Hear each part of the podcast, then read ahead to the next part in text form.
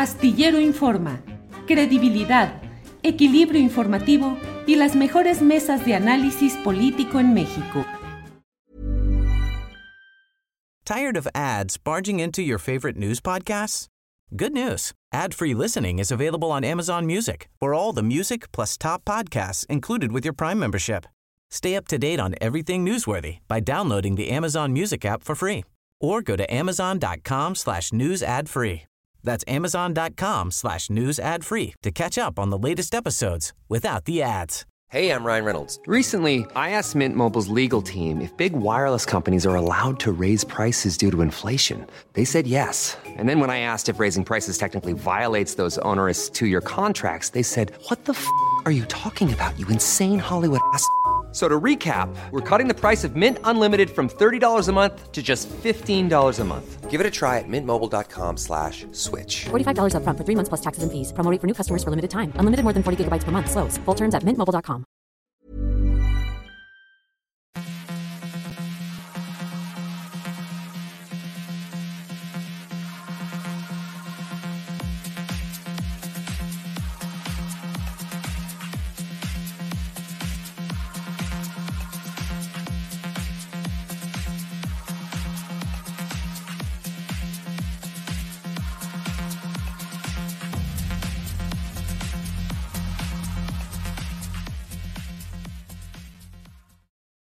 Muy buenas tardes, la una de la tarde en punto empezamos Astillero Informa.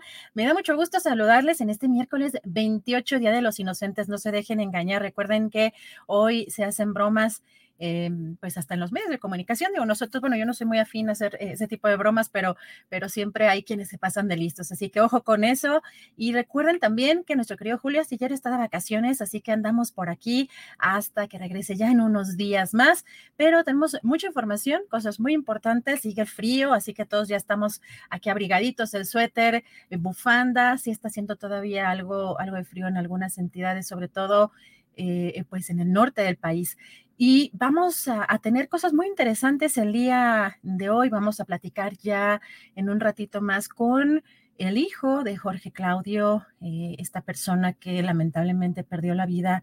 Eh, la atropellaron, una persona que vendía tamales para eh, sostener a su familia y que fue atropellado por una persona en estado de ebriedad. Así que hay muchos temas, dime si diretes respecto a este caso, porque eh, pues no hay una claridad respecto a qué autoridad habría dejado en libertad a esta, a esta persona, a este responsable. Vamos a hablar con, con eh, el hijo de Jorge Claudio y también más adelante vamos a hablar pues con un legislador. También ayer por la tarde, estos últimos días hemos visto estas imágenes en esta campaña, abierta campaña en favor de la jefa de gobierno Claudia Sheinbaum rumbo al 2024.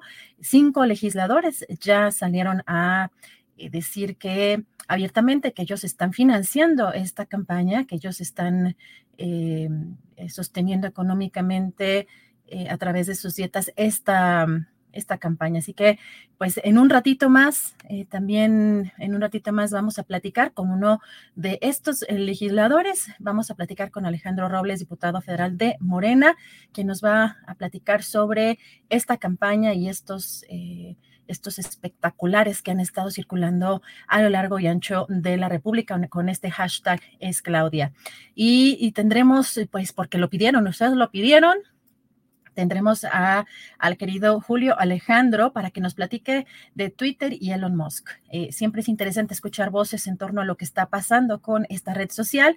Hay pues muchos movimientos pues políticos eh, dentro de este de las empresas también de Elon Musk. Vamos a, a, ver, pues, qué es lo que está pasando, qué intereses tiene un personaje como, como Elon Musk y qué lo mueve, eh, cómo se mueve también geopolíticamente la información a través de una plataforma eh, como Twitter. Si bien sabemos que no es una plataforma en donde eh, tenga presencia la mayoría de la población por la falta del acceso a Internet, sí es una plataforma en donde se mueven pues muchos hilos políticos. Así que vamos a platicar con Julio Alejandro en un ratito más. Y mientras tanto, bueno, comenzamos con algo de información porque tenemos todavía bastante información y ayer eh, dio a conocer el senador eh, Ricardo Monreal en un video que dio a conocer en sus redes sociales, pues un balance de lo que considera lo bueno, lo malo y lo feo para eh, México en 2022. Vamos a escuchar qué es lo que dijo. Dentro de lo malo también, la sucesión adelantada, donde se han derrochado recursos públicos o privados de manera ilegal. Nadie, nadie frena los excesos. Es impresionante esta campaña adelantada que va a dividir al país. Bueno, estas críticas eh, o esta crítica particularmente del senador morenista eh, Ricardo Monreal. Y hoy el presidente Andrés Manuel López Obrador en la conferencia mañanera también pues advirtió que el próximo año va, eh, va a entrar una etapa complicada, se van a radicalizar los conservadores, esto dijo. Siempre los fines de sexenio son difíciles, históricamente. Ya vamos a una etapa difícil, porque además vienen las elecciones, si hay ahora ataques, imagínense. Este, como dirían en mi tierra y en mi agua, y lo mejor es lo peor que se va a poner. En lo político, pues que se van a radicalizar los conservadores, se van a lanzar más fuerte, pero hay que tener paciencia, prudencia y presencia. Son las tres P. Paciencia, prudencia y presencia. ¿Y qué da la presencia? Pues se le están informando. Las conferencias mañaneras, la presencia constante en las conferencias mañaneras del presidente López Obrador con estas eh, palabras, las tres P's para el próximo año. Y también recordarles que eh, sigue frío en algunas zonas del país. El Servicio Meteorológico informó que eh, particularmente para hoy, el Frente Frío número 20 se va a extender sobre el noreste de México y hay entidades que se van a ver afectadas como Chihuahua, Durango y Sonora y también se esperan algunas tolvaneras en Baja California y Zacatecas. Por la noche se prevé la caída de aguanieve o nieve en sierras de Chihuahua y Sonora y en el sur del país se esperan chubascos como en Quintana Roo eh, lluvias aisladas en Campeche, Chiapas, Guerrero, Oaxaca, Veracruz y Yucatán.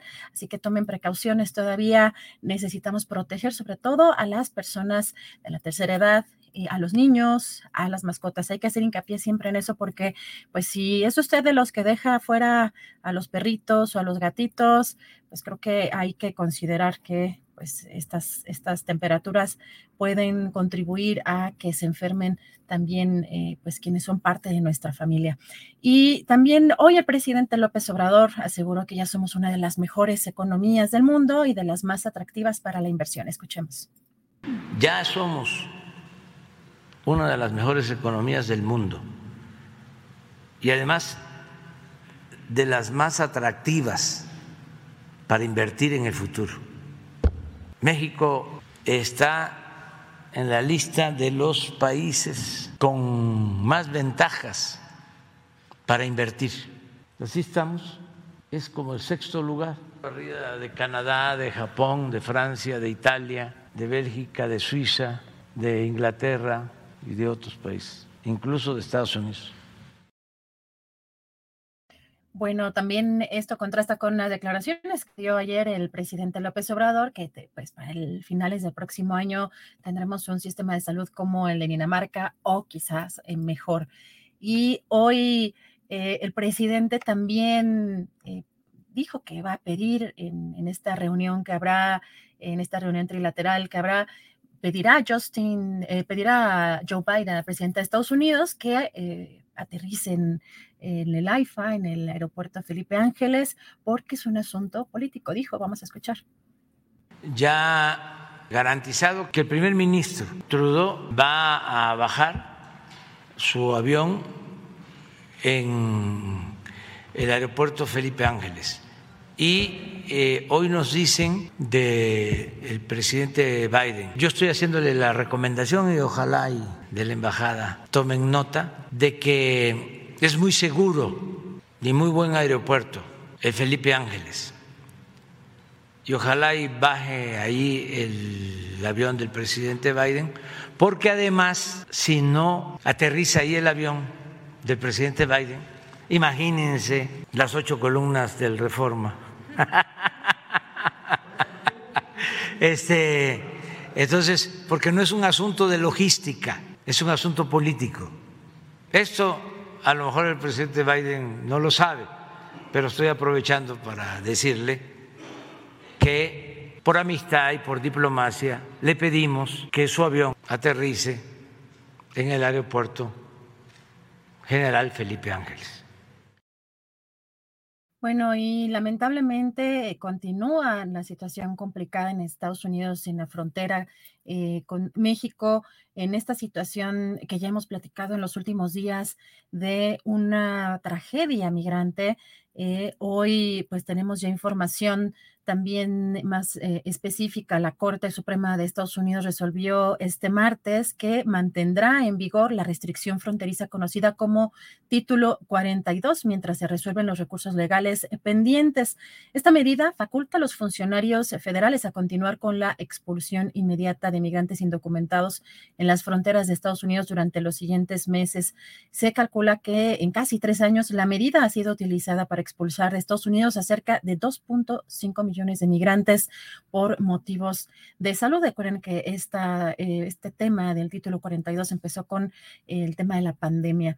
Vamos a, a, seguir platicando de este tema, situación muy complicada para pues muchos paisanos nuestros y también para muchos migrantes de otros países. El día de mañana será, por supuesto, un tema, uno de los temas que pondremos en esta mesa de seguridad de los jueves. Y el embajador de México en Estados Unidos, Esteban Moctezuma, informó sobre la agenda bilateral de ambos países para el año que comienza. Esto fue lo que dijo. Algo muy importante acaba de anunciarse que en unos días más se realiza la cumbre de líderes de América del Norte, lo que conocemos como el CLAN. Esto es muy importante porque se juntan las cabezas de los tres países para impulsar este eh, esfuerzo de crear una región competitiva y humanista en Norteamérica tenemos lo que se llama el diálogo económico de alto nivel.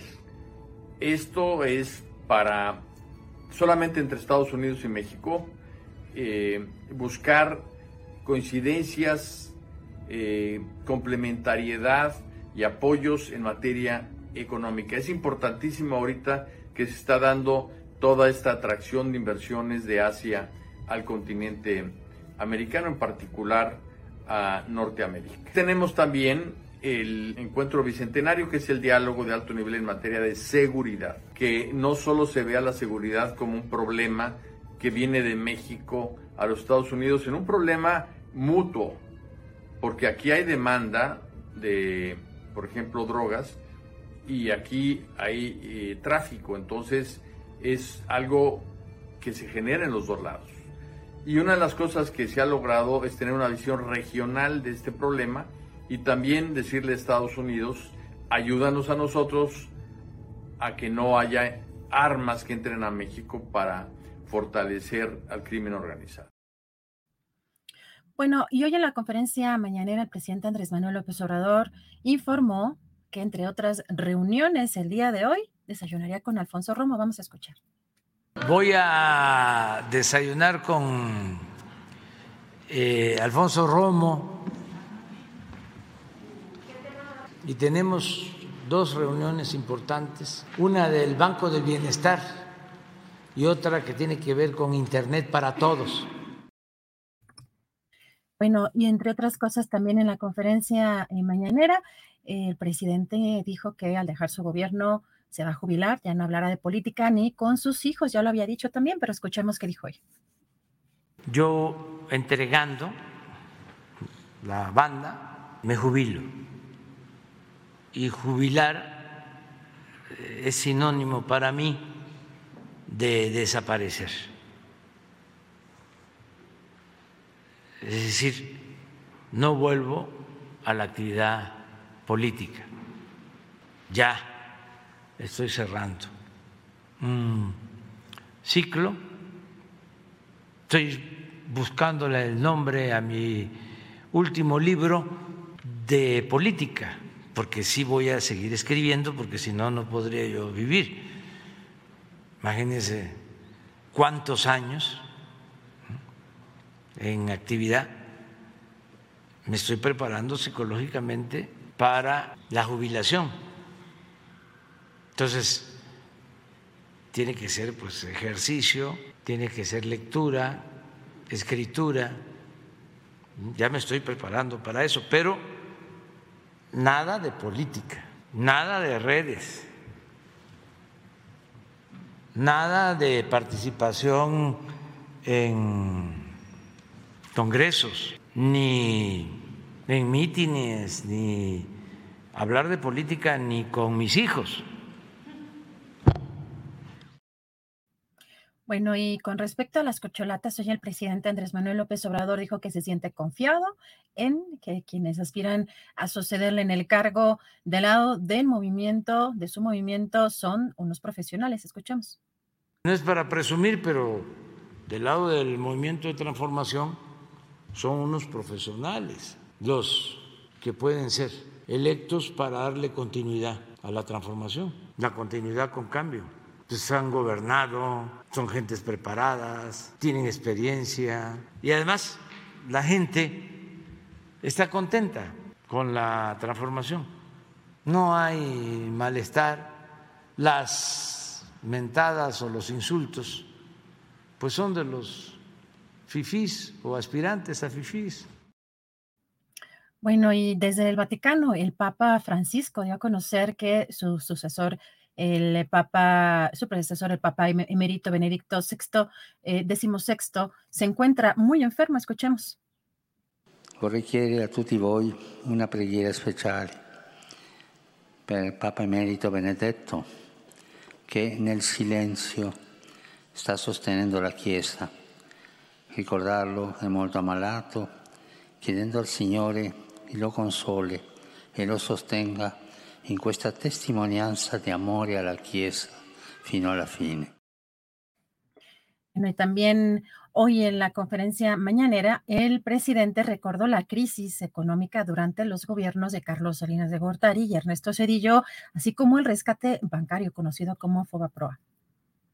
Hubo un cambio de gobierno, terminó Salinas, entró Ernesto Cedillo, se desató una crisis económica, financiera, en la transición, se echan la culpa, Salinas Cedillo. Cedillo se queja de que Salinas le dejó la economía prendida de alfileres y Salinas le contesta que sí, pero que él se los quitó, o sea, Cedillo. El caso es que se produjo una crisis y optaron por rescatar a los bancos y a las grandes empresas. Esa fue la decisión que tomó Cedillo.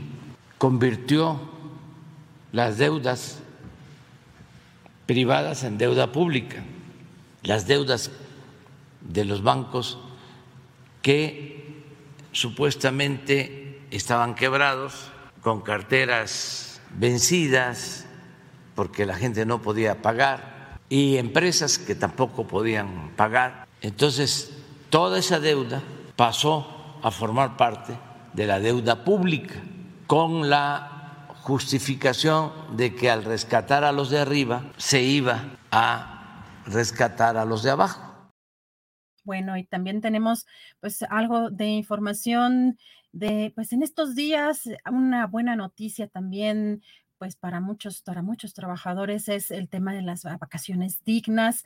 El diario oficial de la Federación publicó eh, pues ya el decreto de las vacaciones dignas. El día de ayer se publicaron las reformas a los artículos 76 y 78 de la Ley Federal del Trabajo para que quedara de la siguiente manera. Las personas trabajadoras que tengan más de un año de servicio disfrutarán de un periodo anual de vacaciones pagadas que en ningún caso podrá ser inferior a 12 días laborales, laborables y que aumentará en dos días hasta llegar a 20 por cada año subsecuente de servicios. Estos cambios entrarán en vigor a partir del primero de enero de 2023, así que pues creo que es interesante ya que esto se haya logrado.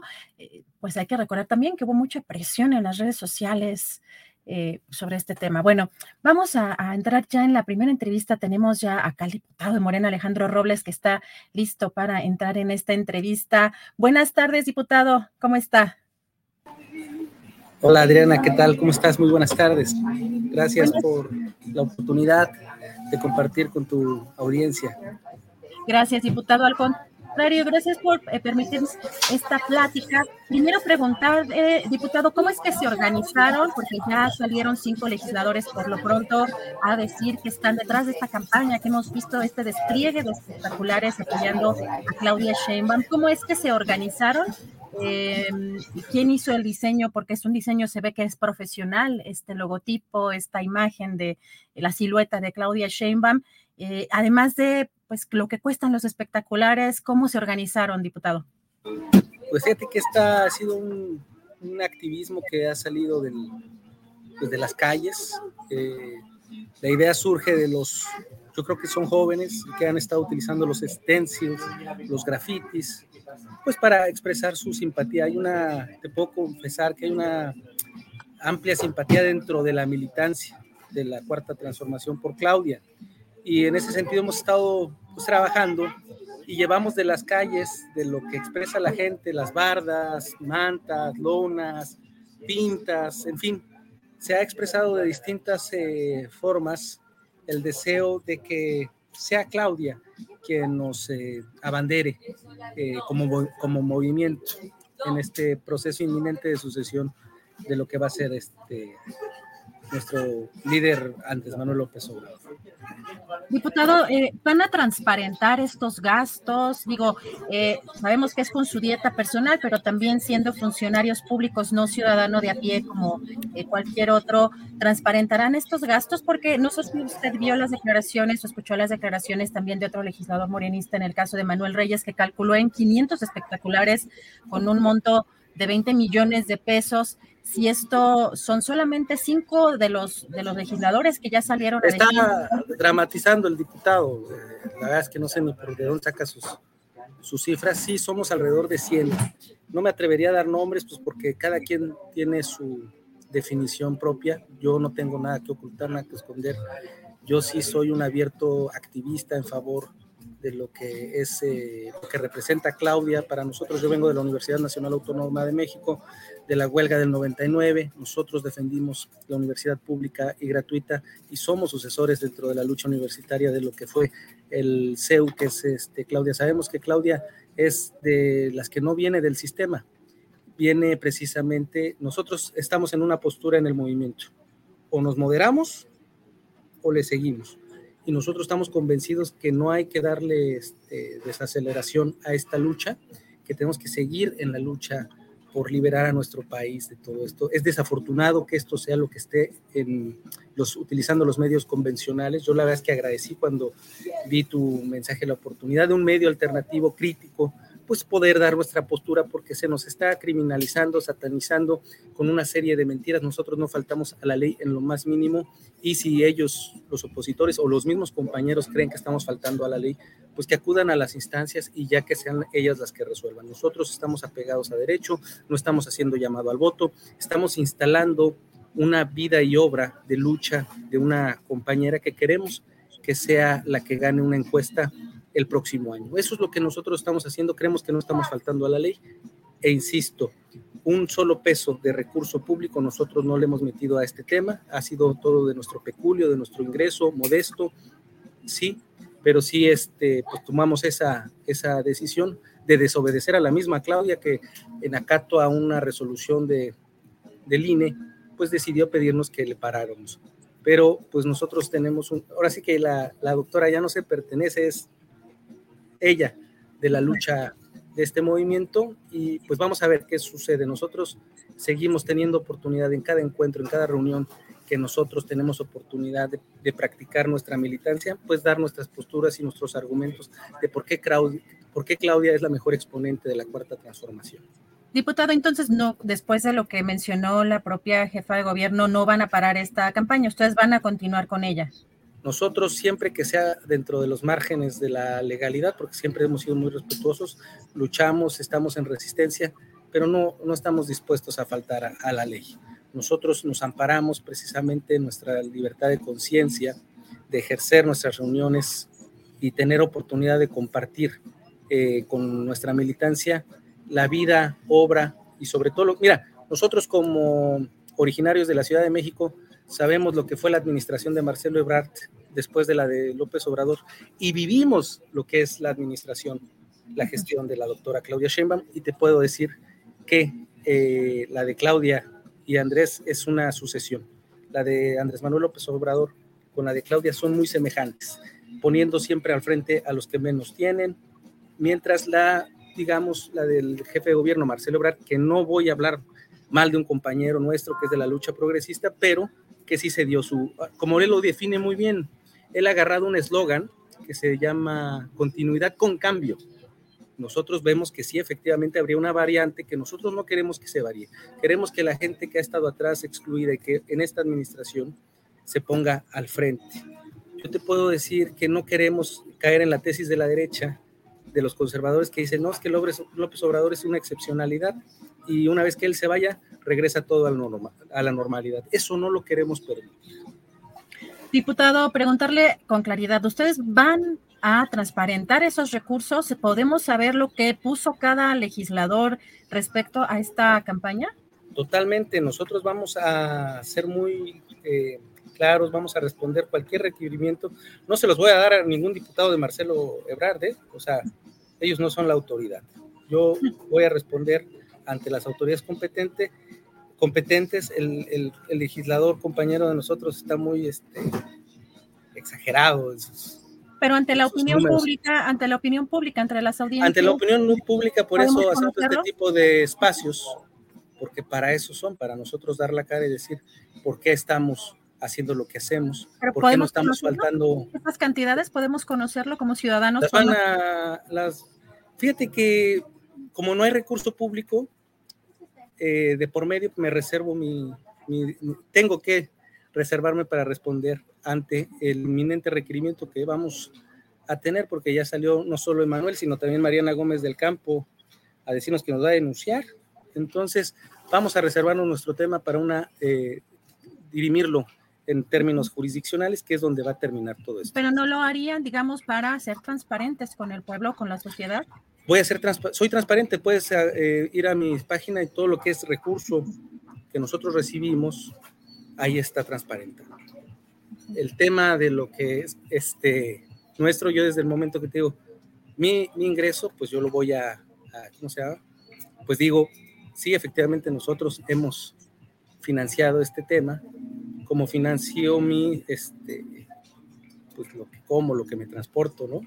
Entonces yo creo que eso, eh, no, no, no voy a ser opaco en ese sentido, pero ya es un tema de mi ingreso personal que además seguramente voy a ser eh, llamada a cuentas ante alguna de las autoridades ante las que supuestamente nos van a demandar o a denunciar.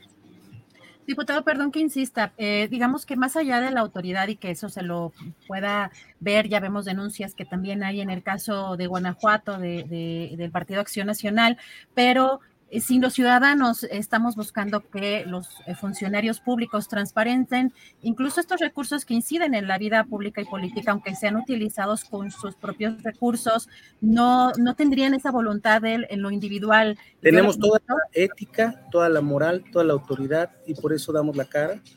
Nosotros estamos invirtiendo nuestro tiempo y nuestros modestos recursos en este tipo de acciones. Son es lo que yo te puedo decir. Eh, eh, como no hay un solo peso público en este tema, no hay un tema que yo estaría, eh, que yo estuviese faltando. te insisto, yo lo que recibimos como legisladores en términos públicos están transparentados, que es este, lo que recibimos para nuestros viajes, en fin, todo eso. Pero, hay un propósito político, ¿no? Hay un propósito político de incidir, de dar a conocer eh, la figura, eh, pues con miras al 2024. ¿Por qué, no, ¿Por qué no comentarnos a las audiencias, pues lo que han gastado de manera independiente cada legislador? Pues déjame hacer mis cuentas y te las mando, porque no, no, he gastado en tres espectaculares, cuatro, cinco, ¿eh? He gastado desde, uff, no, no, ni siquiera desde la diputación, ya nosotros ya hemos traído un asunto de afinidad y de que se mantenga anclada a la izquierda nuestra lucha. Entonces, pues este, déjame le echo cuentas, ¿no? Voy a arrastrar el lápiz.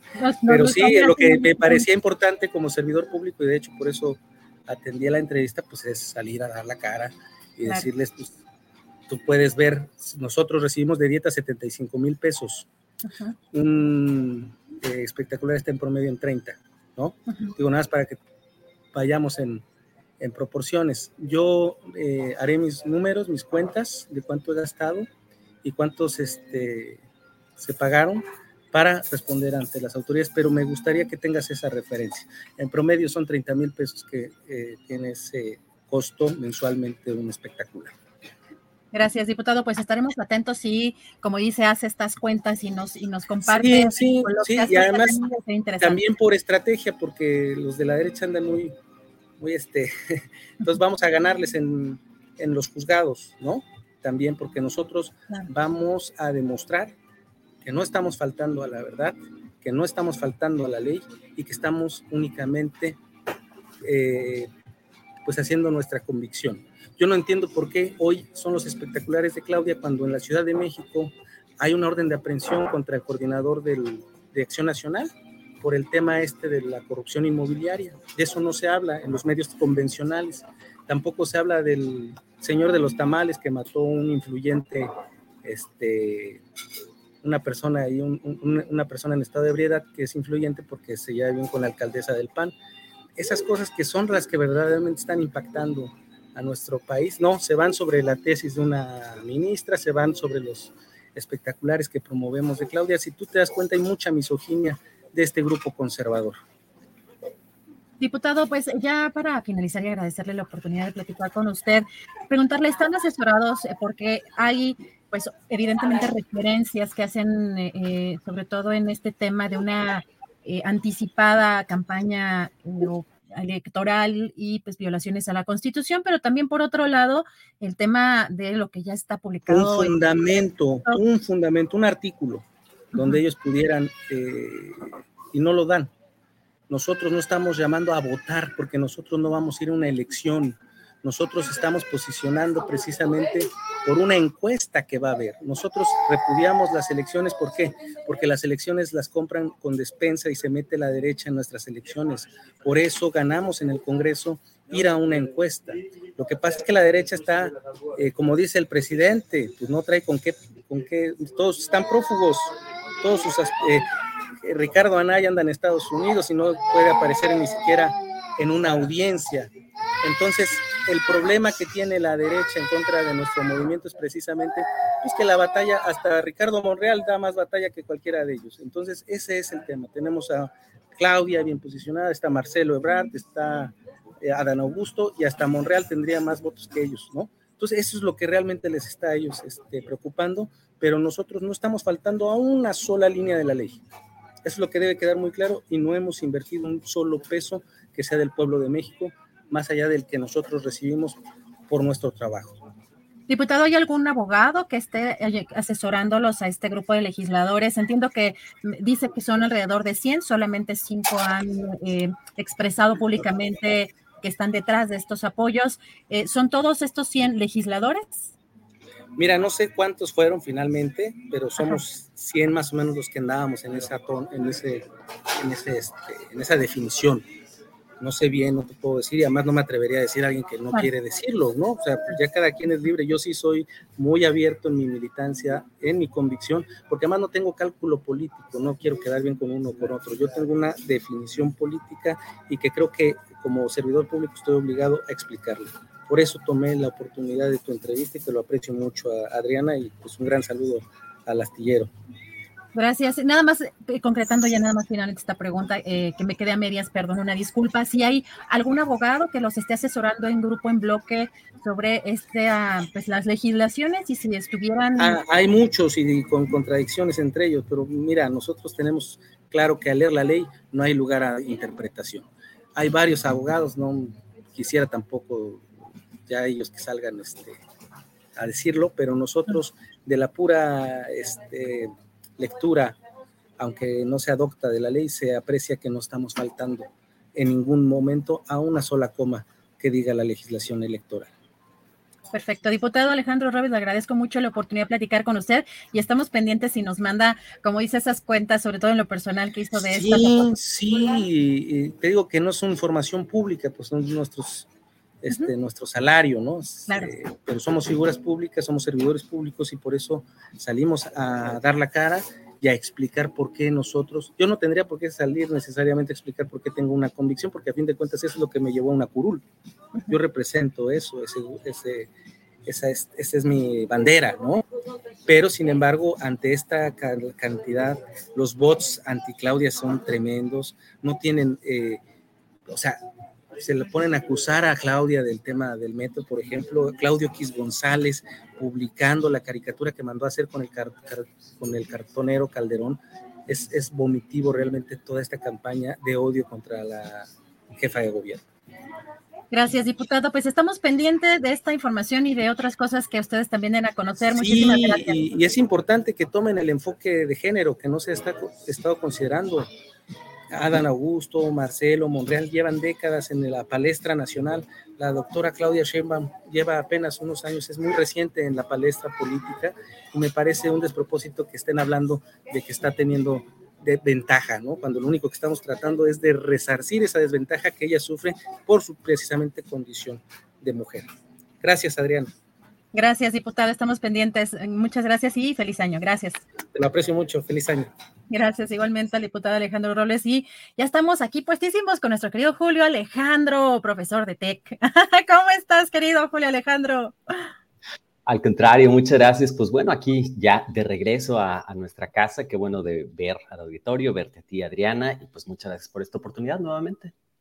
Pues interesante lo que además hay que, hay que decir, que el público de aquí está muy pendiente también de lo que haces del otro lado del charco, querido Julio Alejandro, y hay un tema que propusieron y que me parece que no hay que quitar, el dedo del renglón, es Elon Musk, eh, el Twitter en la era de Elon Musk.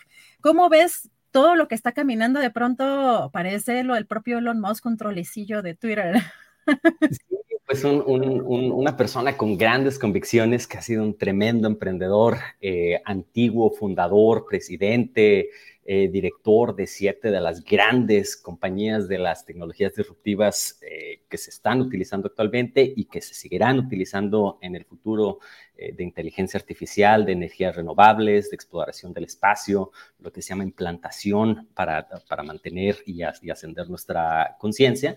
Y bueno, pues Elon Musk tiene una idea de lo que los tecnólogos y su grupo, porque Elon Musk no solamente eh, opera o maneja como un individuo eh, con muchas ideas, con operaciones, etcétera, sino es parte de un conglomerado de, venture, de lo que se llama venture capitalists, capitalistas de riesgo, eh, emprendedores que, que pertenecen a varias ideas a varias ideologías, a varias formas de pensamiento, eh, filosofías, eh, moralidad, con un sentido muy claro de hacia dónde se tiene que dirigir la humanidad. Y bueno, pues lo que busca eh, este grupo y él en, en, particular son cuestiones de lo que nosotros llamamos o lo que él definiría y su exnovia, su exesposa ha definido como la protopia, que son pasos acumulados para llegar a la utopía. Una utopía eh, basada en lo que se llama una singularidad de la creación y del avance de la inteligencia artificial, la posibilidad de colonizar Marte, la Luna y otros planetas, o sea, la exploración espacial que él mismo tiene eh, con su empresa SpaceX, Tesla e incluso la, la, Boring Company, y bueno, pues basado en ideas eh, de lo que se llama effective altruism, que son ideologías políticas que se han creado en la Universidad de Oxford hace menos de una década aproximadamente por William McCaskill, que intentan utilizar el raciocinio, las teorías eh, cuánticas, algorítmicas y unas formas tecnológicas y matemáticas muy avanzadas para poder identificar cuáles son los problemas grandes de la humanidad, de la civilización, de la globalización, y bueno, pues dar resultados de acuerdo a su entendimiento de lo que se llama el altruismo efectivo, o en inglés el effective altruism. Entonces, pues estas son unas de las ideas, eh, Adriana. Eh, no sé si me sigo un poquito más, si me preguntan, Fíjate em, que lo que me, llama la atención, esta es como la parte de la filosofía tech, ¿no? O sea, como la razón, digamos, de ser, si, si no me, dime si me estoy también yendo por otro lado, pero tú ves eh, dentro de estas, dentro de esto, de esta dinámica que Elon Musk está eh, creando o buscando eh, incidir en la tecnología, sí hay cambios en lo geopolítico con la adquisición de Twitter, cómo se está moviendo, cómo está utilizando esta herramienta. Eh, hay, híjoles, que creo que está como que metido en tanto en lo político como en lo tecnológico, en lo social, en, o sea, como que hay muchas gamas o muchas áreas en donde podemos eh, analizar al propio Elon Musk, pero mm, además de la parte tecnológica, en la parte como de la geopolítica, ¿cómo crees que está utilizando eh, Twitter? La, geopolítica a nivel de relaciones internacionales de los países, de los estados-nación, pues tiene un gran impacto cuando se entiende que se están desapareciendo. Son teorías de la desnacionalización del Estado, de la desmonopolización de las funciones eh, legales, de militares, policíacas, de impartición de justicia, que exclusivamente el gobierno o el Estado tiene como la impartición de justicia dentro de un territorio. Y es la desfragmentacización, no sé si lo dije correctamente, en donde los poderes fácticos que antiguamente eran las tribus, los reinos, eh, los gobiernos, las familias eh, que gobernaban en el Medio Oriente, en África, en América Latina, etcétera, estos industriales grandes de los Estados Unidos, los Rockefeller, eh, los Carlos Slims en México, los, los Azcárraga, pues estos poderes están desfragmentando y gracias a tecnologías, principalmente el blockchain, la inteligencia artificial, la computación cuántica y la biotecnología, estas tecnologías están fragmentando y creando nuevos círculos de influencia, de poder, de emprendedurismo, de innovación, en donde lo que llamaríamos o lo que la gente podría hacer un orden mundial ya no depende o está dependiendo cada vez en menor grado eh, de los actores tradicionales que piensan y participan en la política democrática, electoral, internacional de Naciones Unidas o del Fondo Monetario, eh, del World Bank, de la Unión Europea o de los países convencionales, ya sea México, Nigeria, Argentina o Tailandia. Eh, creo que el principal malentendido que, que llegamos a tener es cuando entendemos o cuando tratamos de ver a Elon Musk participando de acuerdo a la visión ya sea marxista o de las luchas de clases de entre la izquierda contra la derecha, los demócratas contra los republicanos, los laboristas contra los conservadores, eh, y entender o asimilar eh, personajes como lo fue Bill Crystal en los Estados Unidos, eh, en lugar de Ben Shapiro o, Jordan Peterson que actualmente se tiene. Y cuando vemos que el deseo que se tiene actualmente en la política de Elon Musk que es 80% basada en Estados Unidos, un poquito, un 5% en Europa, un 7, 10% en China, en Israel, eh, pero menos del 1% en América Latina. En la mente, en la personalidad, en las ideas que tiene tanto Moss como su, como su grupo, pues México no existe dentro de las primeras 90 prioridades, ideas, estrategias, palabras, vocábulos eh, que ellos llegan a tener. Ni México ni América Latina, ellos no entienden eh, y no tienen interés ni siquiera de acercarse poquito a estos temas. Y bueno, pues hay tres cosas, o sea, en qué manera afecta a México eh, la adquisición de Musk. de muy pocas maneras, porque primero su mentalidad está de acuerdo a la protopia, la inteligencia artificial, a las compañías eh, que él ha creado durante los últimos 40, 50 años y que sus amigos están creando en términos de tecnologías cuánticas, disruptivas, algorítmicas, bioquímicas, y eh, se mete poco o nada eh, con lo que se llama México. El único tema que de alguna manera ha tocado deslumbradamente y muy ligeramente aquí abejito, es el tema de la migración. Eh, cuando menciona, eh, contesta, retuitea en algunas ocasiones eh, el equiparamiento de la migración como una forma de invasión y el narcotraficante mexicano de Sinaloa, de, de, México, como un facilitador o un conector con el Islam yihadista terrorista que quiere a que entra a México, de Arabia Saudita, de Pakistán y de Afganistán, para llegar a la frontera de Laredo y de ahí entrar a los Estados Unidos. Esa es la única forma eh, que Elon Musk se ha más o menos metido con México. Eh, ¿De qué manera afecta la izquierda? Pues muy poco en México, eh, porque él tiene poco interés en hablar de temas de economía socialista. Eh, de los problemas de pobreza, de migración, de falta de oportunidades, de inequidad. No los menciona en términos generales. Lo que sí habla eh, de forma directa y ha catalogado como el peor y la máxima eh, riesgo para la humanidad es lo que en Estados Unidos se llama la woke culture o la cultura del cancelamiento.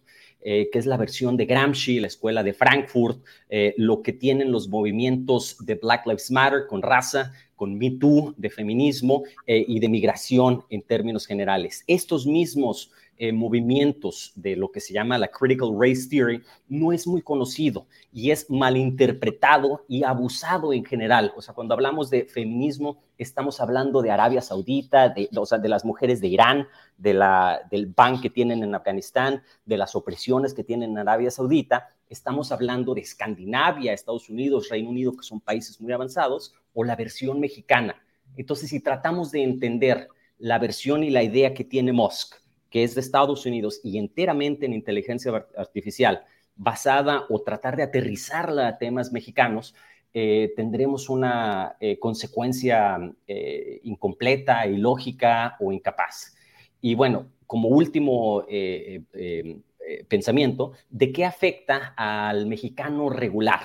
Eh, tradicional que vive en Aguascalientes o en Querétaro y pues no necesariamente trabaja ni en tecnología ni está casado con la política o con la forma de, vivir de Estados Unidos.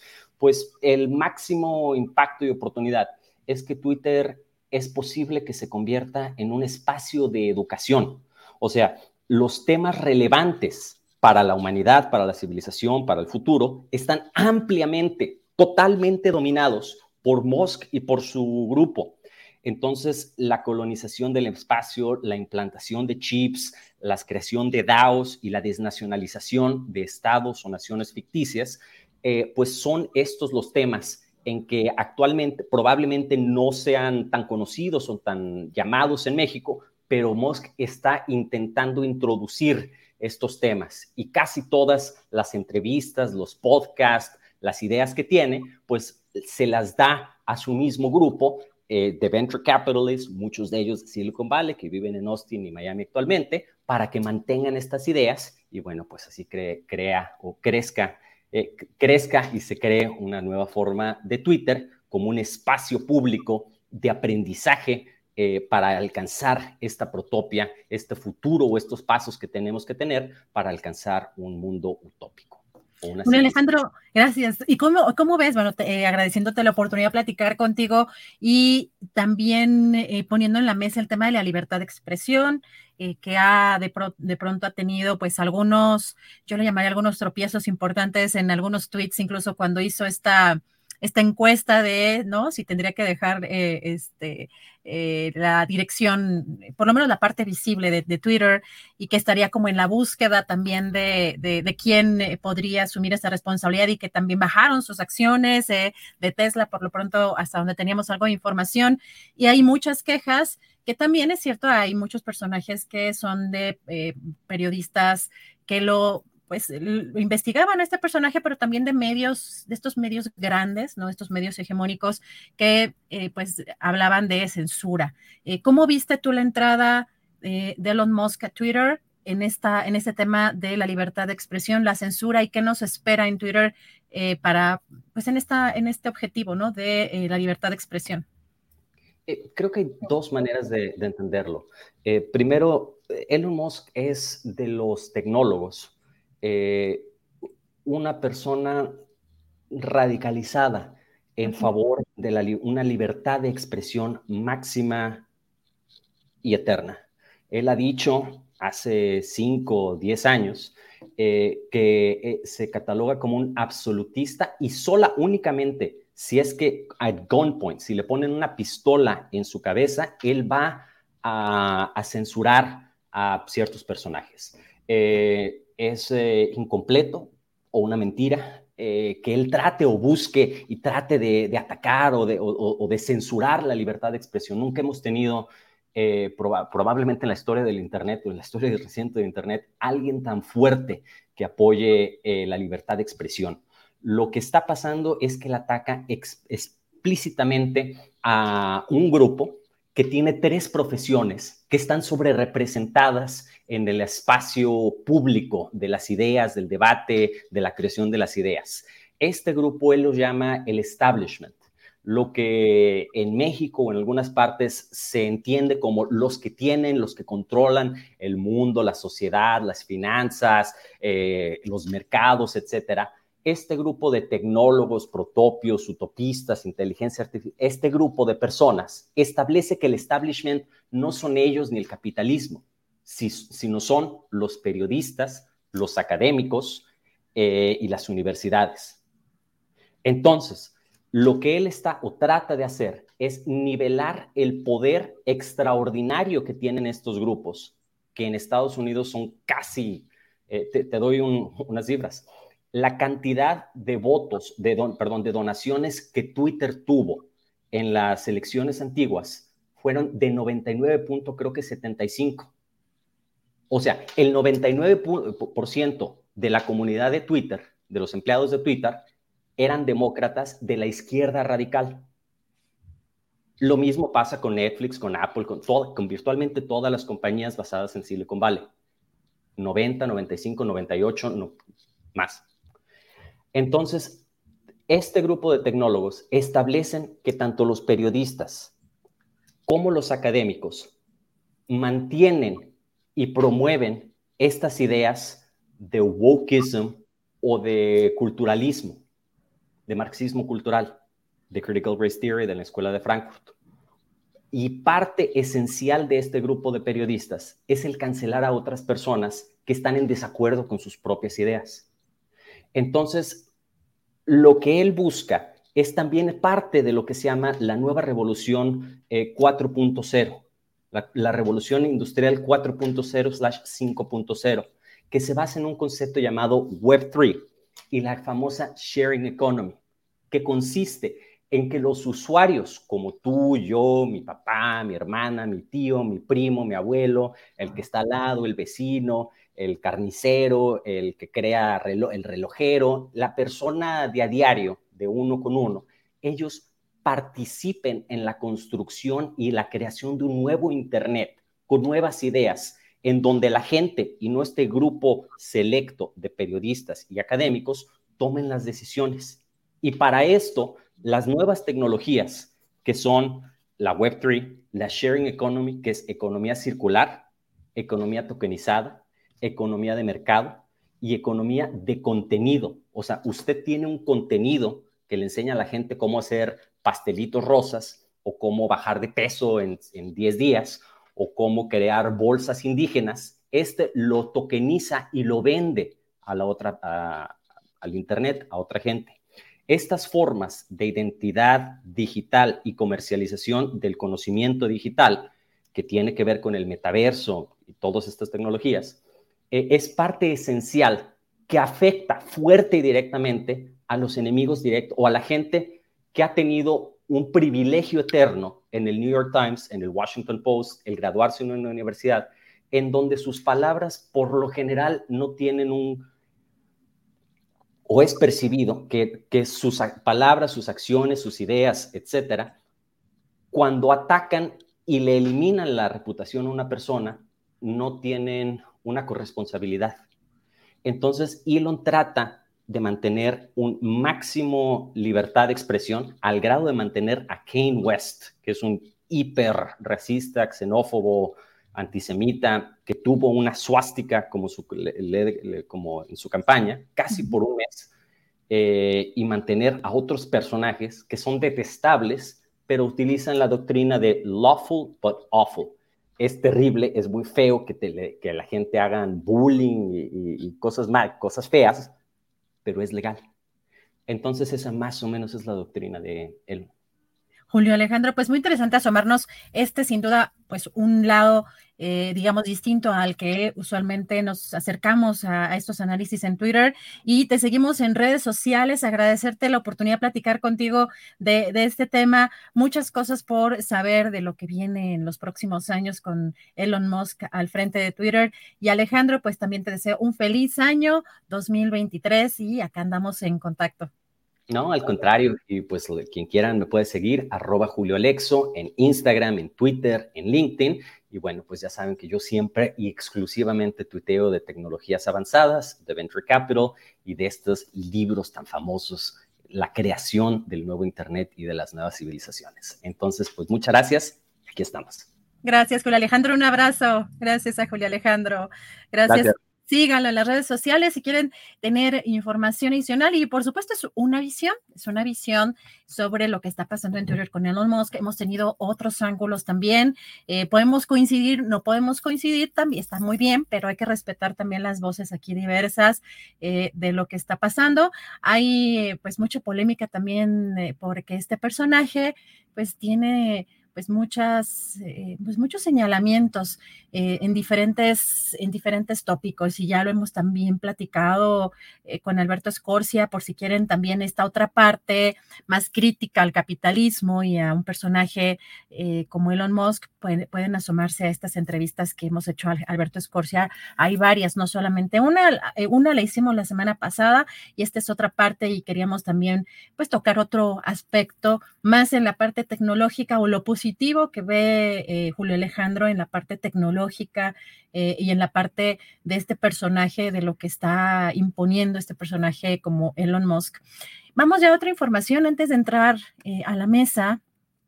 Vamos a escuchar precisamente ayer algo platicábamos ya con el diputado Alejandro Robles sobre esta petición que hacía incluso la propia jefa de gobierno de ya no hacer pues más eh, campañas en su favor, pero también ayer le preguntaron eh, sobre si se deslindaría de estas campañas y esto fue lo que contestó. Ya, ya me deslinde. Ya lo, ya lo incorporé al Instituto Nacional Electoral desde el primero que alguien me mandó una fotografía. Ya nos deslindamos desde entonces. Eh, y pues son personas que, que deciden organizarse y lo suben, pero no, de ninguna manera es algo que estemos nosotros promoviendo. ¿Los combinaría que ya no hicieran eso? Sí, pues ya, el INE ya me pidió que los combinara. Usted dijo que iba a haber un, que metería una impugnación de esto. ¿Cómo va esa impugnación, doctora? Les informamos si quieren después, hubo, ya les informamos cómo va la impugnación. Y en un documento de 19 páginas, el diputado y promovente de esta queja, Jorge Álvarez Maínez, acusa a la jefa de gobierno Claudia Sheinbaum de uso debido eh, de recursos públicos. En el texto que muestra el sello de la oficialía de partes del Instituto Nacional Electoral aparecen como denunciados Claudia Sheinbaum, diversos diputados y diputadas federales y quién o quienes resulten responsables. Dice el diputado Álvarez Maínez en su Twitter, hemos denunciado formalmente la ilegal campaña anticipada de Claudia Sheinbaum a través de espectaculares en todo el país. También denunciamos a los paleros que se autoinculparon cínicamente en las últimas horas. Esperamos que el Instituto Nacional Electoral eh, actúe y defienda la Constitución. Hay que recordar también que hoy, justamente hoy, eh, pues parte de este plan B electoral fue publicado. Hay que, hay que recordar que solamente los artículos que no fueron modificados eh, se están publicando en el diario oficial y en enero próximo todavía están, estarán a discusión en el Congreso pues los restantes. Y el día de hoy se publicaron, eh, se publica el decreto sobre la libertad de expresión de los funcionarios. El diario oficial de la Federación justamente publica el decreto por el que se reforman las leyes de comunicación social y responsabilidad administrativa, las cuales señalan que no constituyen propaganda gubernamental las manifestaciones de los servidores públicos en su uso de su libertad de expresión y en el ejercicio de sus funciones públicas. Así que falta ver si este es uno de los este es uno de los recursos por los cuales también estos legisladores estarían eh, haciendo este tipo de campañas y como nos mencionaba el diputado Robles, es importante lo que, eh, pues es un número importante de personas políticos o legisladores los que forman parte, dijo que eran alrededor de unas 100 personas y eh, pues sí tienen que transparentar esos recursos. Creo que es algo que tienen que hacer no solo em, porque sean funcionarios públicos, sino también en aras de la transparencia y de que evidentemente es una campaña electoral, ¿no? Vamos a platicar, por supuesto, de este tema en la mesa ya en unos minutitos más. Ya están eh, justamente por conectarse nuestros colegas y pues si les parece, vamos a ir a un pequeño corte comercial. Vamos a hacer un pequeño corte comercial. Les recuerdo también algo importante que nos ayuda mucho el que le den likes a esta emisión. Eh, el que ustedes también nos quieran proponer temas y nos quieran proponer entrevistados. Hemos eh, estado pues buscando mantener también, por supuesto, este programa en la ausencia de nuestro querido Julio Astillero, así que ustedes son parte importante, fundamental de este programa. Likes, esos no les cuesta nada. Estamos aquí con mucho gusto y vamos a un pequeño corte comercial y regresamos.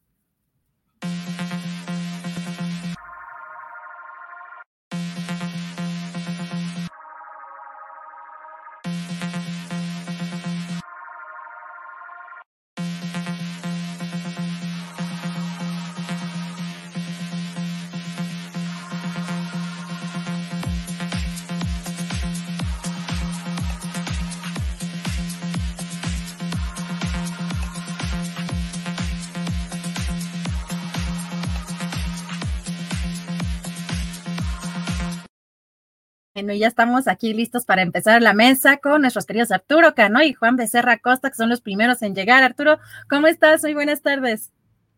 Muy buenas tardes, Adriana. Juan, ¿cómo te va?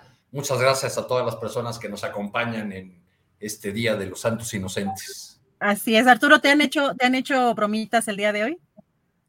Pues ya, ya el país entero me parece broma a veces, entonces ya una más. Sí, ¿verdad? Alberto Nájar, ¿cómo estás? Muy buenas tardes. Hola Adriana, ¿cómo estás? Arturo, Juan, un abrazo a todos y a todas las que nos escuchan y aquí a, ustedes, por supuesto. Gracias, Alberto. ¿Qué te hacen bromita el, este día? Eh, ¿Alguna broma pesada o, alguna cosa por el estilo? Hasta ahora me he librado, fíjate, pero bueno, pues no, no lo descarto. Y sí, yo también de pronto cuando, hoy, que veía, por ejemplo, el, el Reforma, híjole, yo dije, estos cuates, sí, se le tomaron muy en serio esta idea de que es el 28 de, diciembre, aunque luego recapacité y dije, no, pues esto vive en el 28 de diciembre desde hace varios años. Juan Becerra Costa, ¿cómo estás? Muy buenas tardes. ¿Qué pasó, Adriana? Buenas tardes, qué gusto saludarte a ti, a Alberto, a Arturo y a quienes nos acompañan en esta tarde fría de la Ciudad de México. en esta tarde fría del Día de los Inocentes de Día de los Inocentes, así es, este, pues más allá de, no, pues ya nadie cae en las bromas en estos días, ¿no? Ya me parece que, que este, con tanta red social y con tanta información que tenemos a la mano, pues ya estamos preparados. Lo que sí es que no creemos las noticias creyendo justamente que son bromas, pero fuera de eso. Tired of ads barging into your favorite news podcasts? Good news. Ad-free listening is available on Amazon Music for all the music plus top podcasts included with your Prime membership. Stay up to date on everything newsworthy by downloading the Amazon Music app for free or go to amazon.com slash news ad free. That's amazon.com slash news ad free to catch up on the latest episodes without the ads. Hey, I'm Ryan Reynolds. Recently, I asked Mint Mobile's legal team if big wireless companies are allowed to raise prices due to inflation. They said yes. And then when I asked if raising prices technically violates those onerous two-year contracts, they said, what the f*** are you talking about, you insane Hollywood ass?" So to recap, we're cutting the price of Mint Unlimited from $30 a month to just $15 a month. Give it a try at mintmobile.com slash switch. $45 up front for three months plus taxes and fees. Promo rate for new customers for limited time. Unlimited more than 40 gigabytes per month. Slows. Full terms at mintmobile.com. Nada, Adrián. Gracias, Juan Becerra Costa. Yo creo que también depende ya a cierta edad, ya creo que ya no nos hacen, ya, ya respetan nuestras canas, ¿no? Arturo Cano, ¿cómo ves? Estamos eh, ya en una sucesión muy adelantada desde hace mucho tiempo, pero en estos últimos días hemos visto un, de, un visto un despliegue muy importante de espectaculares eh, con esta silueta eh, simulando la figura de Claudia o el rostro de Claudia Sheinbaum y pues hay, por supuesto, ya pues algunas denuncias que han interpuesto, por supuesto, la parte de la oposición, pero incluso eh, legisladores eh, morenistas, eh, pues muy también vinculados o identificados con la otra corcholata, con Marcelo Ebrard. ¿Cómo ves todo esto, Arturo Cano? Pues es una, una de las polémicas que desató la sucesión adelantadísima que, que hemos estado viviendo ya desde hace un buen rato y el tema va a seguir en la defensa eh, y, en, la denuncia del, diputado Maines del Movimiento Ciudadano.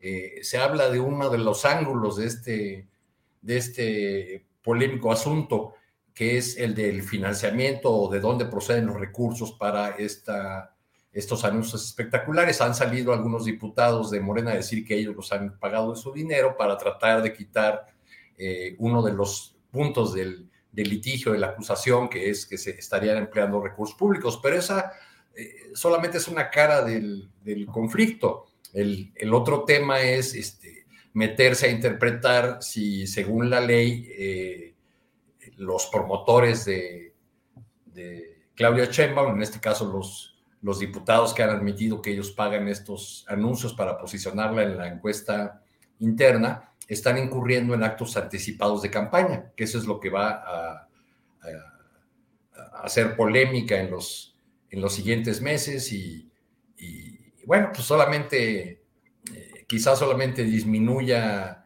un poco esa polémica de la propaganda de las eh, llamadas corcholatas en cuanto vaya subiendo el calor en el Estado de México y en Coahuila. Gracias, Arturo Cano. Eh, a ver, permítanme un segundito. A ver, por acá. Ya, perdón.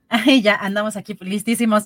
Eh, Alberto Nájar, pues, ¿cómo ves este tema? Este tema que además hace unos minutos entrevistaba al diputado eh, Alejandro Robles y decía que él calcula que hay 100 personas, 5 son los que ya hicieron pública su, su apoyo y esta eh, disposición de recursos personales, dicen de su dieta personal, pero que hay alrededor de esta campaña 100 personas. ¿Cómo ves este tema, Alberto?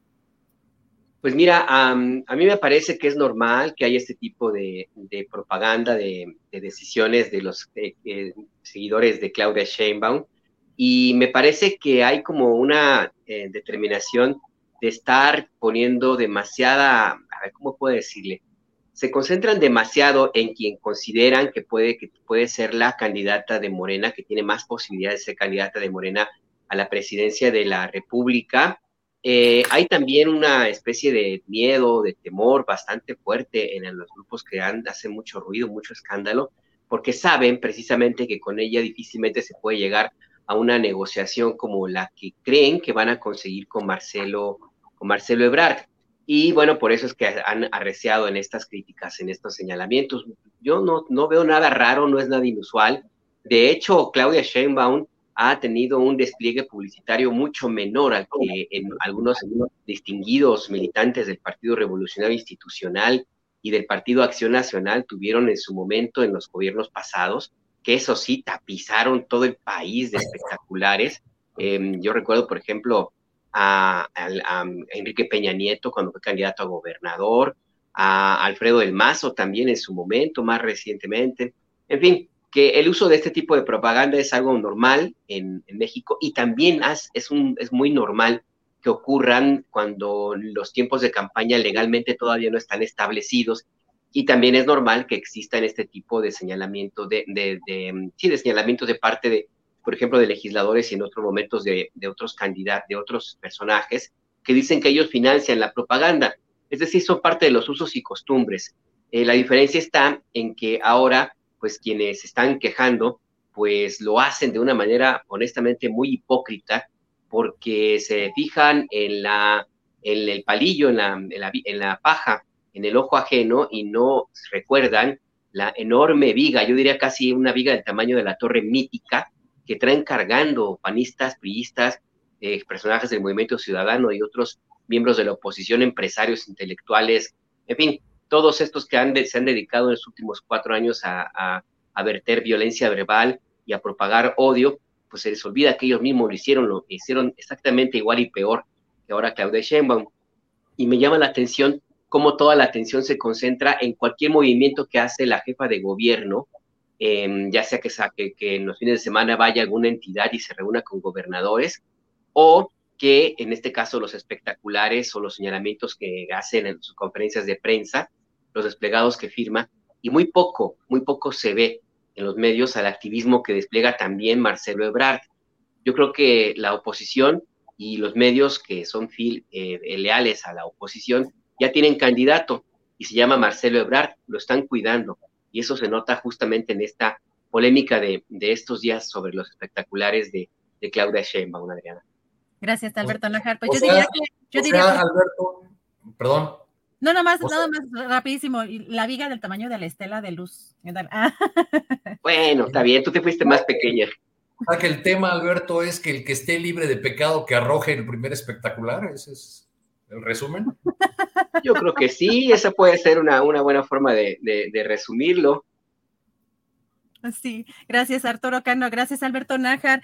Eh, Juan Becerra Costa, ¿cómo ves tú? ¿Esto le favorece a la jefa de gobierno esta situación que está, pues, eh, pues en estos días, pues causando mucho revuelo y con algunas impugnaciones o algunas denuncias ya, por ejemplo, en el Estado de México, el, digo, en el Estado de México, en el en Guanajuato, ya el Partido Acción Nacional también ya metió alguna denuncia en el Instituto Electoral Local. ¿Cómo ves tú esto que está pasando? Pues sí, ahí vemos distintos anuncios, ¿no? En, los espectaculares con la silueta de la jefa de gobierno, Claudia Sheinbaum, con la leyenda es Claudia. Este, sí, los empezamos a ver y, inmediatamente la pregunta, ¿no? ¿Quién nos puso? Este, las acusaciones, por supuesto, con lo de las bardas, no sé si se acuerdan, luego la, medida que le impuso el INE a la jefa de gobierno, la respuesta de la doctora Sheinbaum, este, diciendo que la publicaba, no estando de acuerdo con ello. Primero decía ciudadanos organizados, pues sí, los ciudadanos también se organizan para muchas cosas. Es que tienen líder, acusaron, pues sí, en todo grupo siempre hay un líder. Ah, pero la, gran pregunta, ¿quién está detrás de ello? ¿Quién está detrás de estos espectaculares? ¿Qué representan? ¿Qué significan? una campaña adelantada, de nadie es duda, y bueno, la jefa de gobierno se deslinda, envía a la autoridad electoral este comunicado en el que deja claro que no es ella ni su equipo quienes se están mandando colocar estos anuncios y salen ya los diputados, entre ellos Miguel Torruco Garza, diciendo que en el ejercicio de sus derechos políticos y constitucionales él y otros diputados han colocado anuncios a la doctora Claudia Shema. Me parece que aquí lo que se requiere es absoluta transparencia del asunto. Se ha desatado ya una guerra, una guerra además interna en Morena, eh, algo de lo que se ha estado buscando evitar, ¿no? Que suceda. Este, ya vemos ahí a, diputados eh, de Morena publicando extrañamientos y exigiendo transparencia en cuanto a los recursos y ya salen también las exageraciones, ¿no? Que si esos anuncios cuestan 40 mil pesos cada uno, haciendo cuentas, cuántos diputados se necesitan para poder cubrir con este costo que ascendería a millones de pesos. No, que haya transparencia absoluta. Lo que se requeriría, por el bien de todos, me parece, es que de cada anuncio publicado, cada anuncio ahí en, los estados donde estén colocado, este, pues se sepa cuánto costó ese anuncio y quién pagó por ellos. Y si es una organización la que paga por ellos, pues que se sepa quién está dentro de esta organización. O sea, los diputados, como lo dijo Torruco, Mark este, Garza, pues están en el ejercicio de sus derechos políticos y constitucionales y lo hicieron con sus propios recursos y hasta ahí aprovechó para dar un mensaje de repudio ahí en contra de la censura del INE, el, diputado Torruco. Y sobre este, espérate, sobre esto último, Adriana, a mí me parece muy importante señalar aquí que se acaban de publicar en el diario oficial modificaciones a la Ley General de Comunicación Social, por lo que a partir ya de hoy se eliminan limitantes, ¿no? Por ejemplo, las mañaneras en donde se podrán dar a conocer los logros, los alcances de gobiernos durante procesos electorales, se elimina también que este, donde hay elecciones, este, como llegó a suceder que bajaban las mañaneras, pues ya no van a poder bajar la transmisión de las conferencias, esto ya no va a pasar. Y además, las, y a lo que nos compete sobre lo que estamos hablando, las manifestaciones de servidores públicos se reconocen como parte de su libertad de expresión, no serán consideradas como propaganda y tampoco este, de ninguna manera las informaciones de interés público que den, y muy importante aquí porque todos los servidores públicos van a poder promover sus aspiraciones políticas, las de ellos, sí, pero también las de otros. Esto haya o no haya elecciones en curso. Y en redes sociales ninguna restricción porque son medios gratuitos, o sea, claro, y cuando no, no compren pautas. Entonces ya nada más esto, querida Adriana, ¿no? Va un poco de la mano, se, se requiere transparencia en el pago de estos anuncios de esta campaña adelantada y pues ya se están peleando.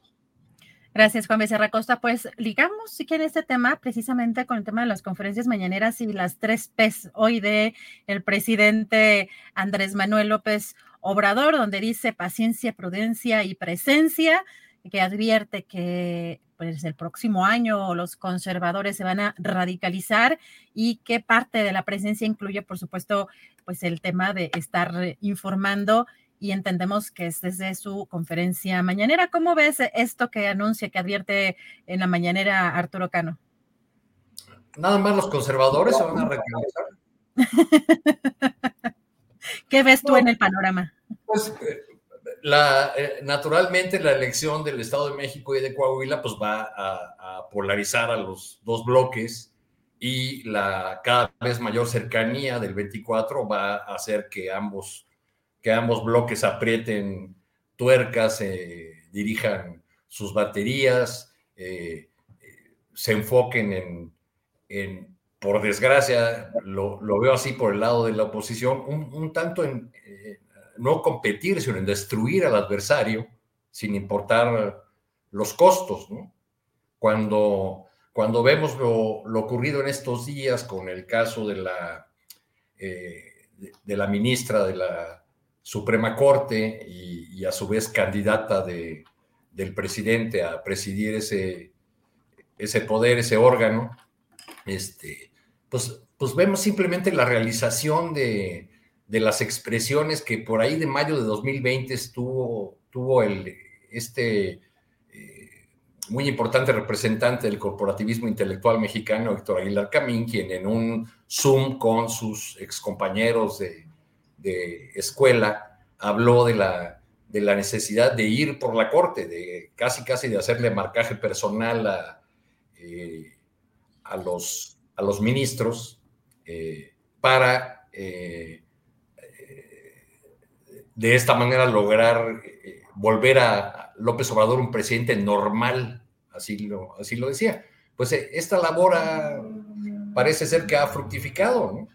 Este, en, la, en la Corte, la 4T no las ha tenido con, todas consigo, pese a lo que, a lo que se diga, porque una cosa es lo que ocurre en el carril de las redes sociales y de los medios convencionales de comunicación que hablan de ataques a la Corte, de una Corte, Suprema de Justicia capturada, etcétera. Y otra es la realidad, donde muchos de los proyectos del gobierno cuatroteísta han sido rechazados por la, por la Suprema Corte, una cosa que difícilmente ocurría en otros sexenios y ocurre eh, eh, en este gobierno que es señalado por sus opositores como un gobierno autoritario, dictatorial, eh, con toda esta retórica de la, de la deriva autoritaria. Entonces, bueno, pues naturalmente la, Corte es una, eh, un territorio en, disputa y ahí, ahí veremos uno de los, de los ejemplos de la radicalización de la que habla el presidente, que en esta conferencia también volvió a hablar de que él se va a retirar para siempre de la,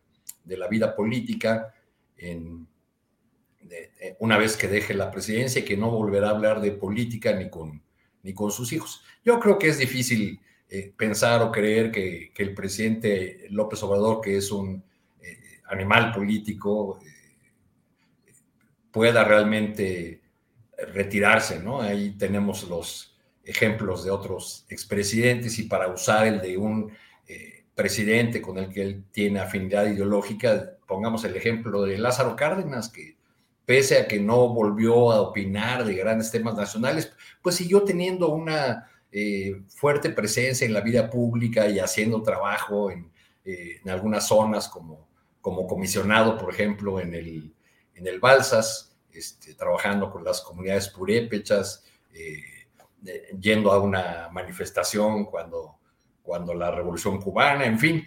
Entonces yo veo muy complicado que, que el presidente López Obrador realmente pueda cumplir esa, esa promesa. Ya cuando se fue de, o terminó su, su periodo como dirigente del PRD, se regresó a Tabasco, dijo que ya se iba a recorrer mil comunidades eh, en aquel lugar y que no, y que no volvería. Pues eh, dejó el recorrido como en un tercio porque volvió para ser candidato a jefe de gobierno de la Ciudad de México. Gracias, Arturo Cano. Alberto Nájar, antes de irnos a lo electoral del próximo año, que viene también ahí complicado, justo en estas tres P's y sobre todo en el, la parte eh, que hace el presidente, esta advertencia eh, de que van a, radicalizarse los conservadores, ¿cómo ves eh, tanto las conferencias mañaneras? Porque creo que es importante que dentro de esas P's la presencia pues involucra parte de esta estructura eh, fundamentales su gobierno, que son las conferencias mañaneras y lo que se espera para 2023, Alberto Nájar? Pues mira, es claro que el presidente López Obrador gobierna también todos los días desde Palacio Nacional en las conferencias de prensa matutina, que más que un encuentro circular con periodistas, pues es una forma de ejercer la administración pública. Ahí el presidente regaña, ordena, da instrucciones, acepta indicaciones, marca la agenda política, social y a veces hasta económica del país.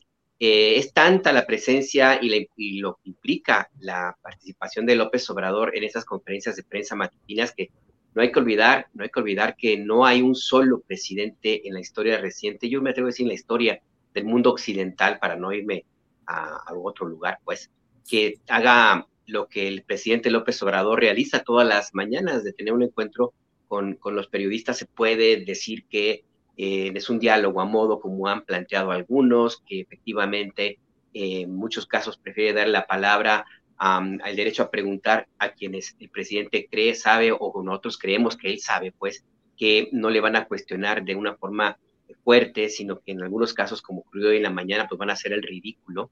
Em, pero eso no quita que sea un ejercicio de comunicación que ha resultado muy, muy eficiente y que los opositores han tratado de combatir de una forma muy desafortunada, em, porque una no, a pesar de que han vertido muchísimo odio y descalificaciones, no han logrado bajar la presencia del presidente López Obrador en términos de las encuestas. Em, dos, los posicionamientos que han logrado tener con una cierta relativa, relativo éxito pues de una u otra forma ellos mismos, los opositores, los sepultan con el siguiente escándalo, el de la semana venidera, porque tenemos ahora pues, uno que parece que, es una muestra de, que efectivamente ya hay un proceso de desesperación, yo no diría de radicalización, de una mayor desesperación de parte de los opositores, como es el caso de la ministra Yasmín Esquivel, donde está clarísimo que todo tiene que ver con la pretensión de que el presidente no tenga una mayor presencia en la Suprema Corte de Justicia de la Nación y la han defendido, pero esa posición, pero como de una forma como lo hemos visto hasta ahora, habrá que revisar qué hay detrás, qué hay detrás de esta campaña, más allá de que si se plagió o no una tesis, hay que revisar hasta dónde, em, eh, qué es lo que se trata de, conseguir con esta estrategia, porque la, la, campaña que se ha hecho alrededor de este tema es realmente enorme, eh, incluso mayor eh, por algunos momentos a la que se planteó en el tiempo de la, de la pandemia. Las tesis, que supuestamente son iguales, se difundieron en cadenas de WhatsApp. Por ejemplo, a mí me llegaron como tres, tres versiones de las distintas tesis, lo cual implica que existe un interés marcadísimo en, en, esa, en esa posición que nunca antes en la historia reciente de México había sido tan disputada y no había generado tanto interés como el que ahora, el que ahora se tiene. ¿Por qué? pues yo creo que precisamente obedece a esta desesperación de los opositores que se están dando cuenta de que el tiempo corre, de que ya empieza 2023 con estas dos elecciones locales en el Estado de México y en Coahuila, que los momios no les son para nada favorables y que a pesar de todo el dinero que han invertido y todas las estrategias que han llevado a efecto, no han logrado su objetivo de desbancar, aunque sea un poquito, a la presencia que tiene el presidente López Obrador y son malas noticias para ellos. ¿Hasta dónde van a llegar? Yo estoy seguro que se van a radicalizar aún más, sí. Eh, ¿Hasta dónde van a llegar?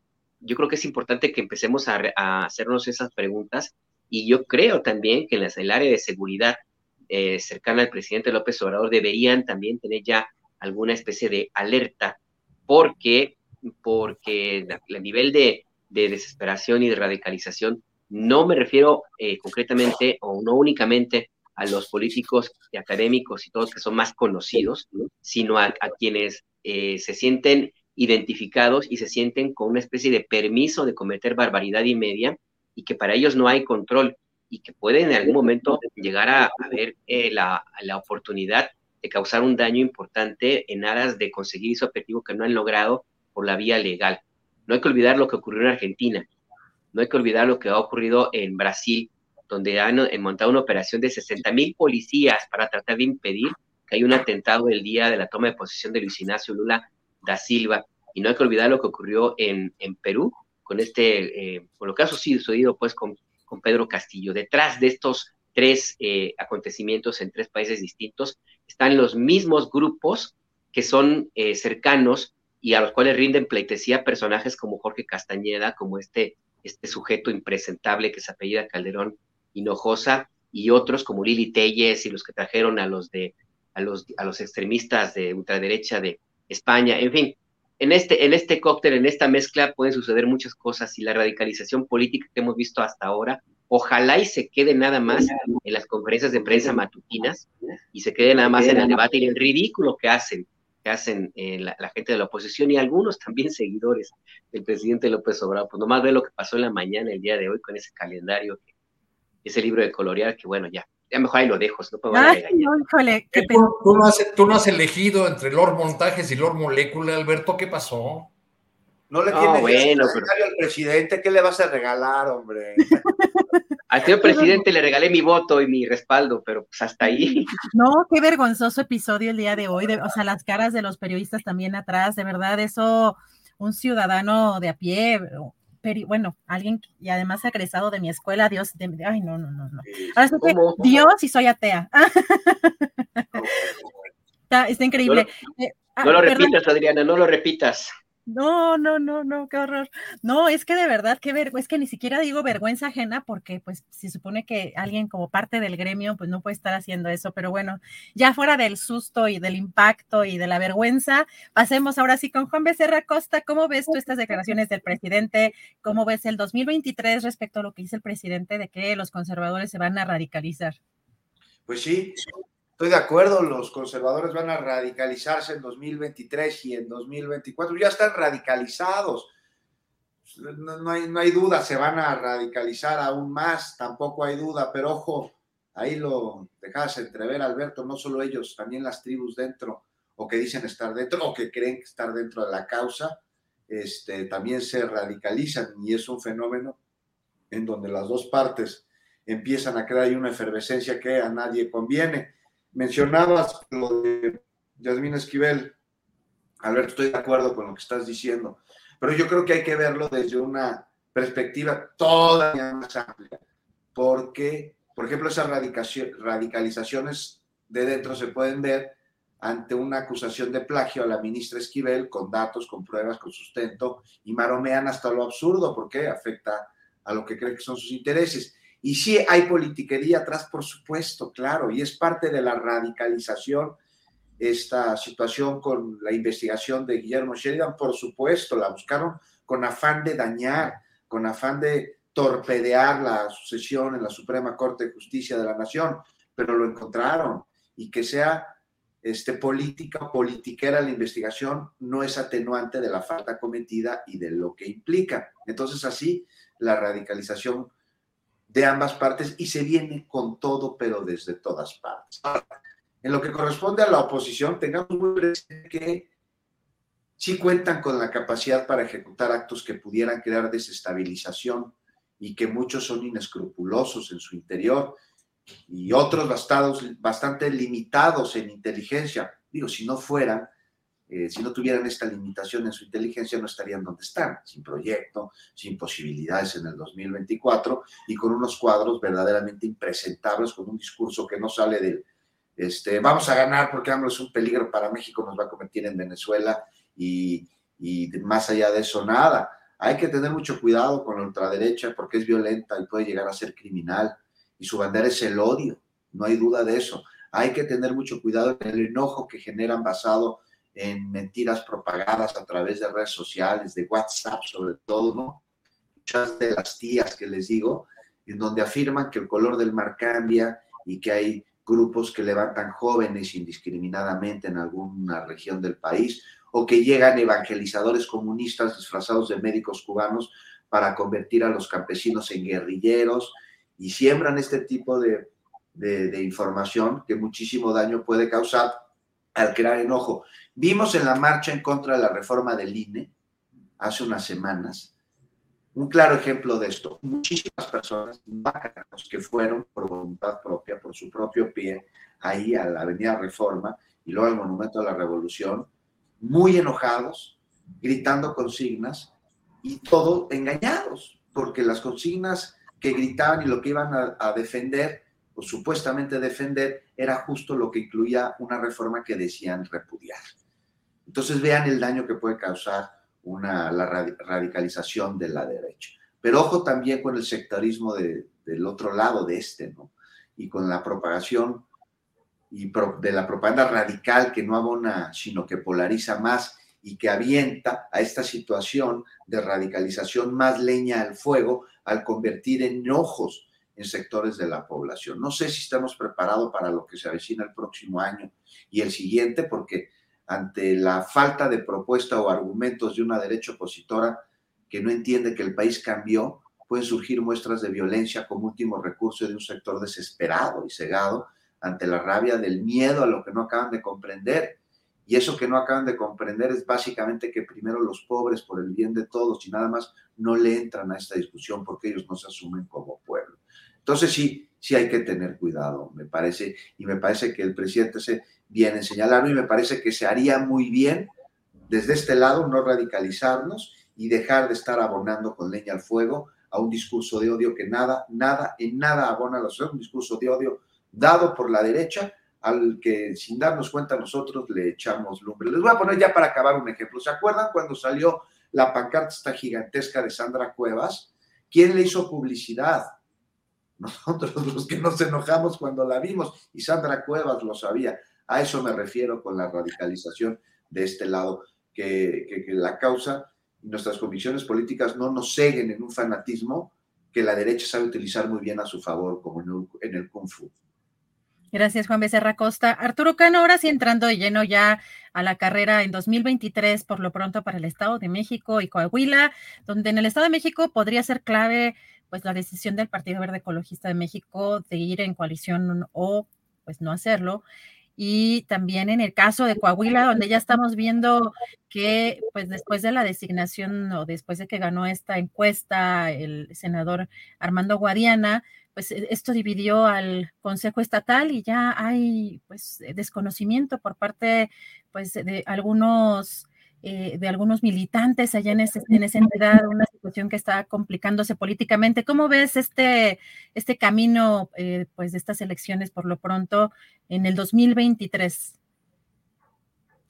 Bueno, solo en referencia al, tema de la, de la, Suprema Corte, yo quisiera nada más agregar esto, que eh, por desgracia estamos discutiendo si la tesis fue presentada antes, después, todo este merequetengue que hay en, en, lo, en lo publicado hasta ahora, cuando deberíamos estar quizá discutiendo la trayectoria de los, de los ministros que quieren presidir la Suprema Corte y cuál ha sido su comportamiento a lo largo de su, de su carrera judicial. Eh, la, la, de Yasmín Esquivel se, se caracteriza por, por, ser la carrera de una persona favorecedora de intereses empresariales y y políticos a los que se ha adscrito. Este, recordemos que de ahí viene la insistencia de, e, e incluso esta fallida intención del presidente López Obrador de ampliar el periodo del ministro Saldívar, porque pues no confiaba ni, ni, siquiera en los otros que había nombrado, las otras que había, que había, que le había correspondido ya enviar como propuestas al Senado. Creo que, que el, el bloque opositor tendrá o tiene en, este, en esta jugada de la, de la Corte la, la posibilidad de continuar un, un, plan o lo, lo, que parece ya un plan muy, muy bien pensado para desacreditar a las instituciones públicas y llegar al 24 con una... Eh, con, un ambiente en el que nadie crea ni en el árbitro ni en los órganos eh, para hacer justicia, en fin, de, modo que la persona que resulte electa en el, 24 llegue dañada de origen, sin la legitimidad de la que gozó el presidente López Obrador. Por lo que hace al Estado de México y a Coahuila, pues vamos a ver muchos merequetengues en el, en el corte de caja que podemos hacer eh, a, fin de año, yo creo que ese tema que mencionas de,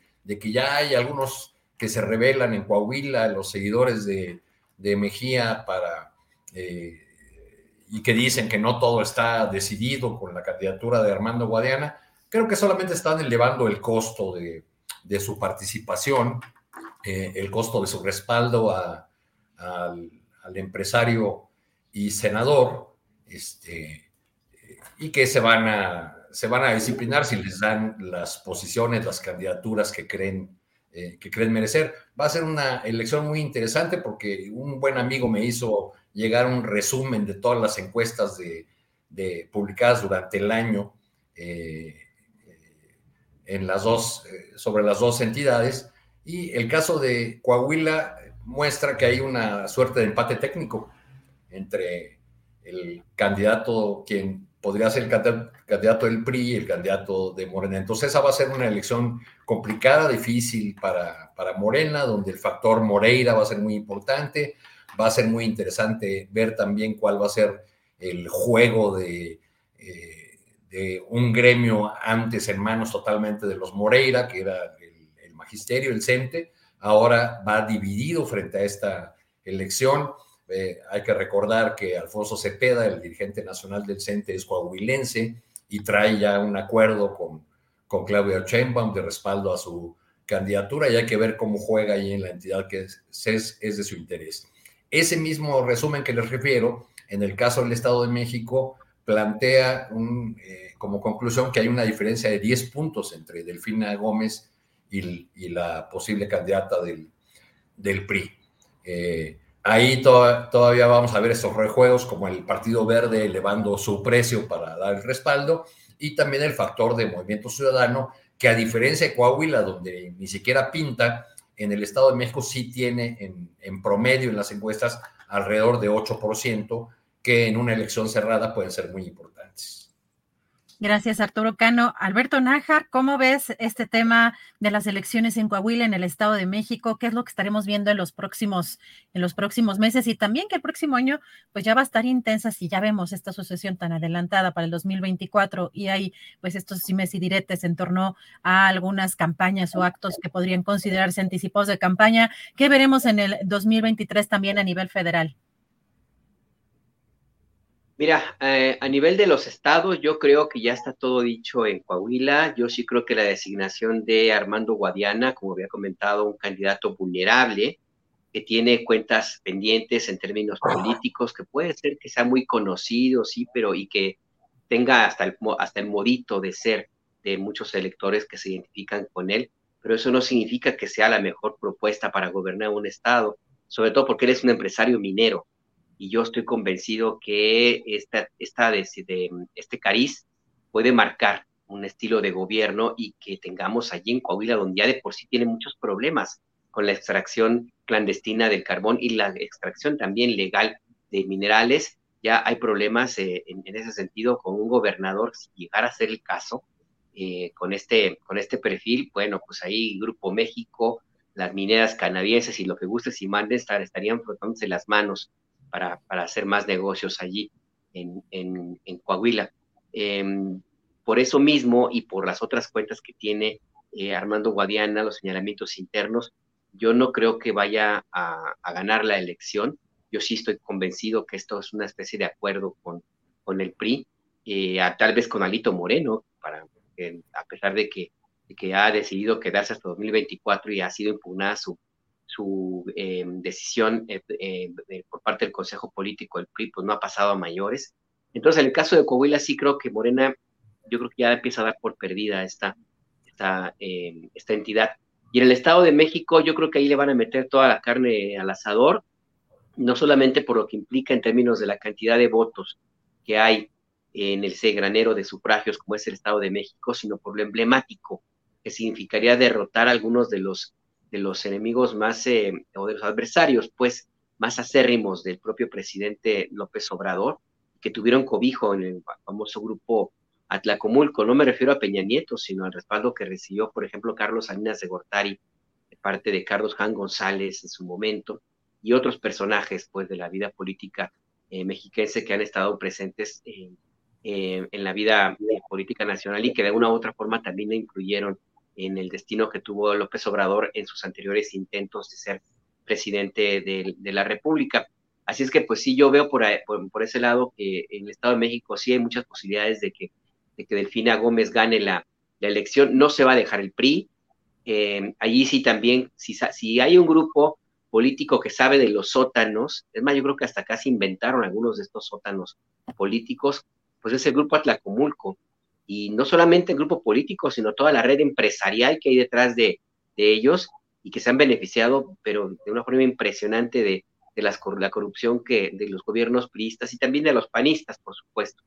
Entonces yo sí creo que ahí se va a ser la madre de todas las batallas em, y que vamos a ver todavía una radicalización más importante en esa, en esa entidad. Habrá que ver em, hasta dónde el presidente de la República va a participar más, más, eh, más a fondo en, esa, en esa elección y hasta dónde estaría dispuesto el establishment, el sistema, a permitir que el último gran bastión del PRI, porque Coahuila honestamente no es un gran bastión del PRI, eh, se pierda, porque eso sí implicará una transformación interesante de la, de la política mexicana como la hemos conocido hasta, hasta ahora. Así es que sí se va a poner de, de a peso. ¿Hasta dónde va a influir en la elección presidencial de 2024?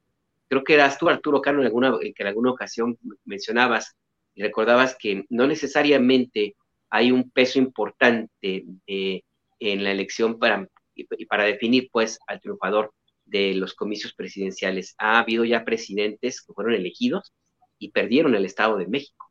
Entonces por ahí, por ahí, ahí habrá que revisar hasta dónde puede ser la diferencia o no. Pero mientras sí va a haber mucho ruido. Y ya con esto cierro. Además de mucho ruido, Adriana, mucho dinero, porque si hay quien sabe muy bien la máxima, esa la, se la, tienen casi en el ADN del profesor Juan González, de que el político pobre es un pobre político o de que entre más obras más sobra, pues son los mexiquenses. Y mira que les van a querer quitar ahí su bastión y a ver, a ver a cómo les toca y nos toca. Gracias, Alberto Nájar. Juan Becerra Costa, ¿cómo ves este tema? ¿Cómo viene el 2023 en el tema político electoral, en lo local, en estas dos elecciones muy importantes que vienen y en lo federal?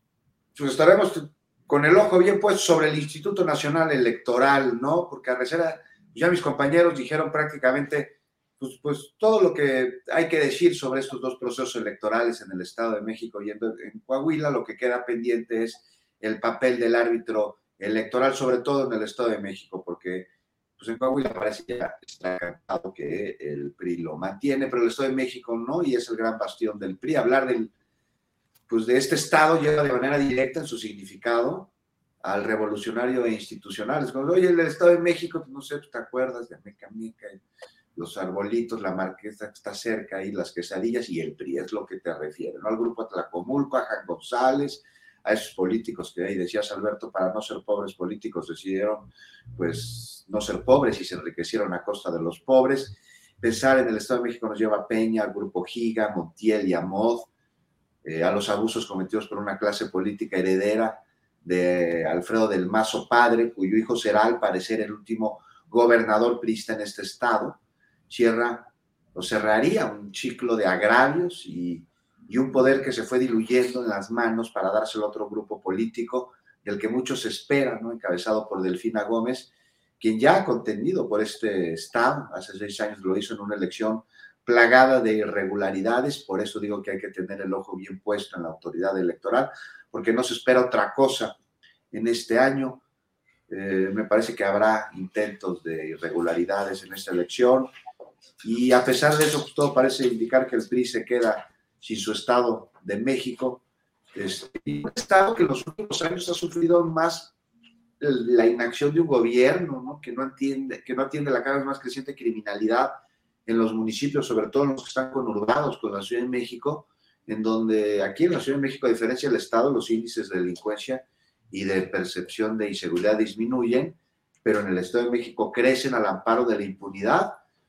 Nada más más recientemente, ¿no? Vemos el caso del conductor excarcelado, a pesar de haber arrollado y asesinado a un tamalero en días recientes, grabado en cámaras, habiendo testigos presenciales, quiso huir y bueno, fue liberado bajo artimañas que sugieren que ahí está la mano de la alcaldesa del PAN en colusión con la Fiscalía Estatal.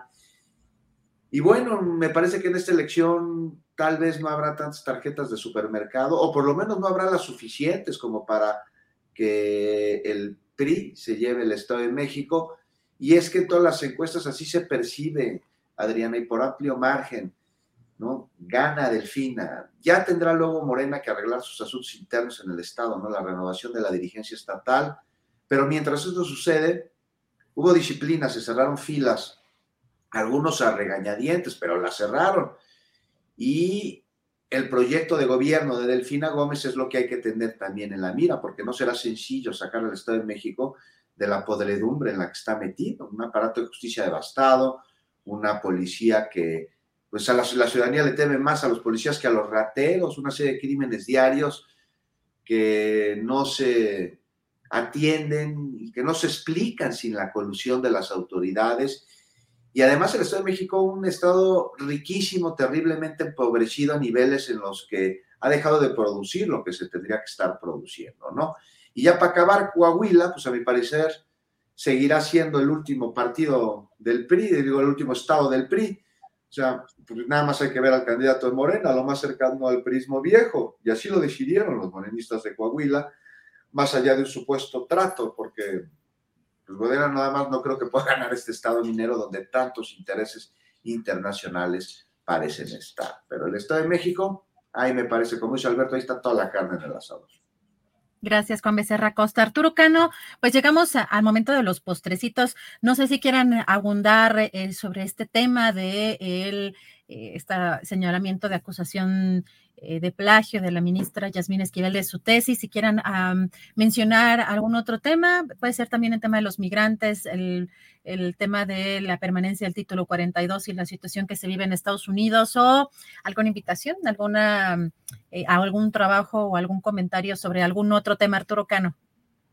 Pues eh, cerramos 2022 con muchos problemas, con muchos dolores y uno de ellos sin duda es la situación de los de los migrantes, tanto de otras nacionalidades que pasan por nuestro país, como de los, de los mexicanos, dado que la, la migración mexicana ha tenido un repunte en los, en los últimos tiempos. Es una pésima noticia que se prolongue la vigencia de ese llamado título 42 y con ello la eh, incertidumbre de miles y miles de personas que están diseminadas por todo nuestro territorio, eh, una buena parte de ellas concentradas en esa suerte de, gran campo de refugiados en que se han convertido las, las ciudades de la, de la frontera. Pero apuntando hacia, hacia el año que entra y la, y la guerra política, he estado dando seguimiento ahí a una información sobre, sobre la,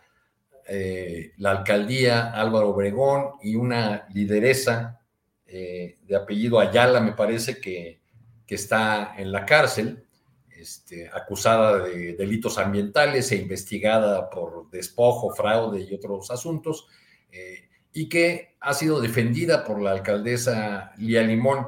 Esta, esta lideresa eh, controla desde hace dos décadas un predio conocido como La Angostura, que, fue una invasión en una zona de barrancas, en una zona de protección ambiental, y, se volvió, pues, como sucede en muchos,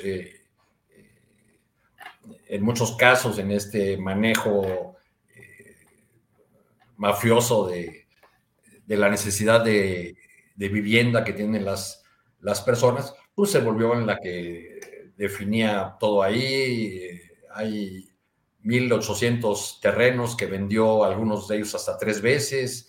Este, fue a dar a, la cárcel, acusada de, delitos ambientales, como dije, eh, y ahora la defienden desde la alcaldía Álvaro Obregón y desde el Partido de Acción Nacional simple y sencillamente porque la consideran una bandera contra la administración de Claudia Sheinbaum. Ese es algo eh, terrible que, no le podemos adjudicar solo a una fuerza política. Eh, es decir, que, que conviertan eh, una, frase cínica en su divisa. Es una corrupta, pero es nuestra corrupta. Este, me, hicieron llegar un, un, video de una reunión donde hay habitantes de ese predio de la angostura con eh, los que parecen ser dirigentes del, Partido Acción Nacional en la, demarcación. Y deberían escuchar ustedes cómo hay una narrativa de es una presa política y los presos políticos cuando salen de prisión se convierten en luchadores y se convierten en emblema y bandera de una lucha y la unidad. Es decir, eh, comparando a una eh, lideresa urbana corrupta con eh, un preso político del 68, digamos, así suena esa, esa retórica y creo que seguiremos viendo mucho más en este mundo blanco y negro, en este mundo esquemático que nos quieren vender eh, desde algunas de las fuerzas políticas. La tergiversación de la derecha de la lucha social, qué impresión. Arturo Cano, muchas gracias. Alberto Nájar, ¿qué postrecito nos tienes para el día de hoy? híjole, pues ahora sí que casi casi es surtido rico, ¿no? Ahorita que decía este Arturo sobre esta lideresa de la alcaldía Álvaro Obregón eh, y esta determinación de Lía Limón de defenderla, y, yo me acordé, eh, y bueno, y me hago la pregunta, ¿qué ha pasado con Christian von Rorik? Eh, ya no se supo nada, no sé si sigue en México, si finalmente ya está negociando, en fin, este, este personaje es uno de los responsables de la construcción de montonal de departamentos en la alcaldía Benito Juárez, del desplazamiento con violencia de muchísimas familias que fueron obligadas a vender sus propiedades por la presión de grupos inmobiliarios que los despojaron prácticamente, les, les enviaron pues, cantidad de gente para amedrentarlos, en fin, eh, y en los negocios que se hicieron al amparo de, este llamado cártel inmobiliario. Ya no supe qué pasó con Christian Bonroli, creo que va a ser una incógnita a resolver el, próximo año. Y ya para, para, ir cerrando, pues nada más dos, dos señalamientos en los cuales ahora sí que periodista al fin eh, yo pondría la mirada para estar pendientes, yo digo, más allá de quienes vayan a descansar o no, pero bueno, uno, el Papa emérito eh, Benedicto XVI, pues ya está en las últimas, según, según se trasluce por el comunicado del Vaticano, en, esa entidad eh, política, en ese, en ese gobierno, no hay eh, este tipo de, señalamientos siempre tienen alguna intencionalidad, no lo dicen tan a la ligera, que está muy enfermo el Papa Benedicto XVI, así es que bueno, pues ahí ya hay alguna cuestión puede ocurrir en algún momento, y no le estoy haciendo a la de la micha, ¿eh? Ojo, no nada más digo lo que, yo creo que puede ocurrir. Y lo otro, pues el rey Pelé, el rey Pelé también está bastante grave, eh, entonces ya su familia inclusive ha acudido al hospital, están ya prácticamente despidiéndose, ya se despidieron, pues el Rey Pelé también ya lo hizo a su manera, así es que pues tenemos esos dos temas ahí pendientes para este fin de año, lamentable la, ausencia del Rey Pelé, pero sí está muy, muy, muy enfermo. Eh, Adriana, y aprovecho para mandarte un abrazo también a Arturo, a Juan y a todos los que nos escuchan, ya ahí seguiremos en la, en la brega el próximo año. Gracias, Alberto. Ese, ese, postrecito oleó galloso. Ay. yo, no quise ser así, pero bueno, mi querido Arturo ya lo definió. Sí, fue muy, muy, muy, explícito. En la, en, la, BBC, donde fui corresponsal, le llamábamos obituarios. Obituarios. Yo pues no tengo ni idea de cuántos escribí, este, y se publicaron algunos años después, el de Chespirito, por ejemplo, que publicó buen tiempo, el de Vicente Fernández también se publicó años después, y tengo otros por ahí que ya mejor no digo, porque si no van a, sí, efectivamente me estoy quedando de galloso. Así es, no, pero sí es verdad que en el periodismo tenemos que adelantarnos y hay personajes que nos ponían a hacer, ¿no? Que eh, pues las biografías, este, incluso entrevistas con ciertos personajes de pues, eh, eh, pues una eventual, un eventual fallecimiento y que además cayera, ¿no? En las madrugadas cuando pues ya no había una parte importante de la redacción, que quienes llegamos a trabajar, por ejemplo, a las 11 de la noche, pues ya estábamos prácticamente solos y cuando pasaba eso, si no tenías preparado la la, biografía del personaje, uy, era, era la locura, ¿no? Ahí andar corriendo, persiguiendo la, información. Pero muchas gracias, Alberto Nájar. Juan Becerra Costa, ¿cuál sería tu postrecito para terminar? Pues postrecito para terminar, Adriana, pues nada más el juicio crítico, ¿no?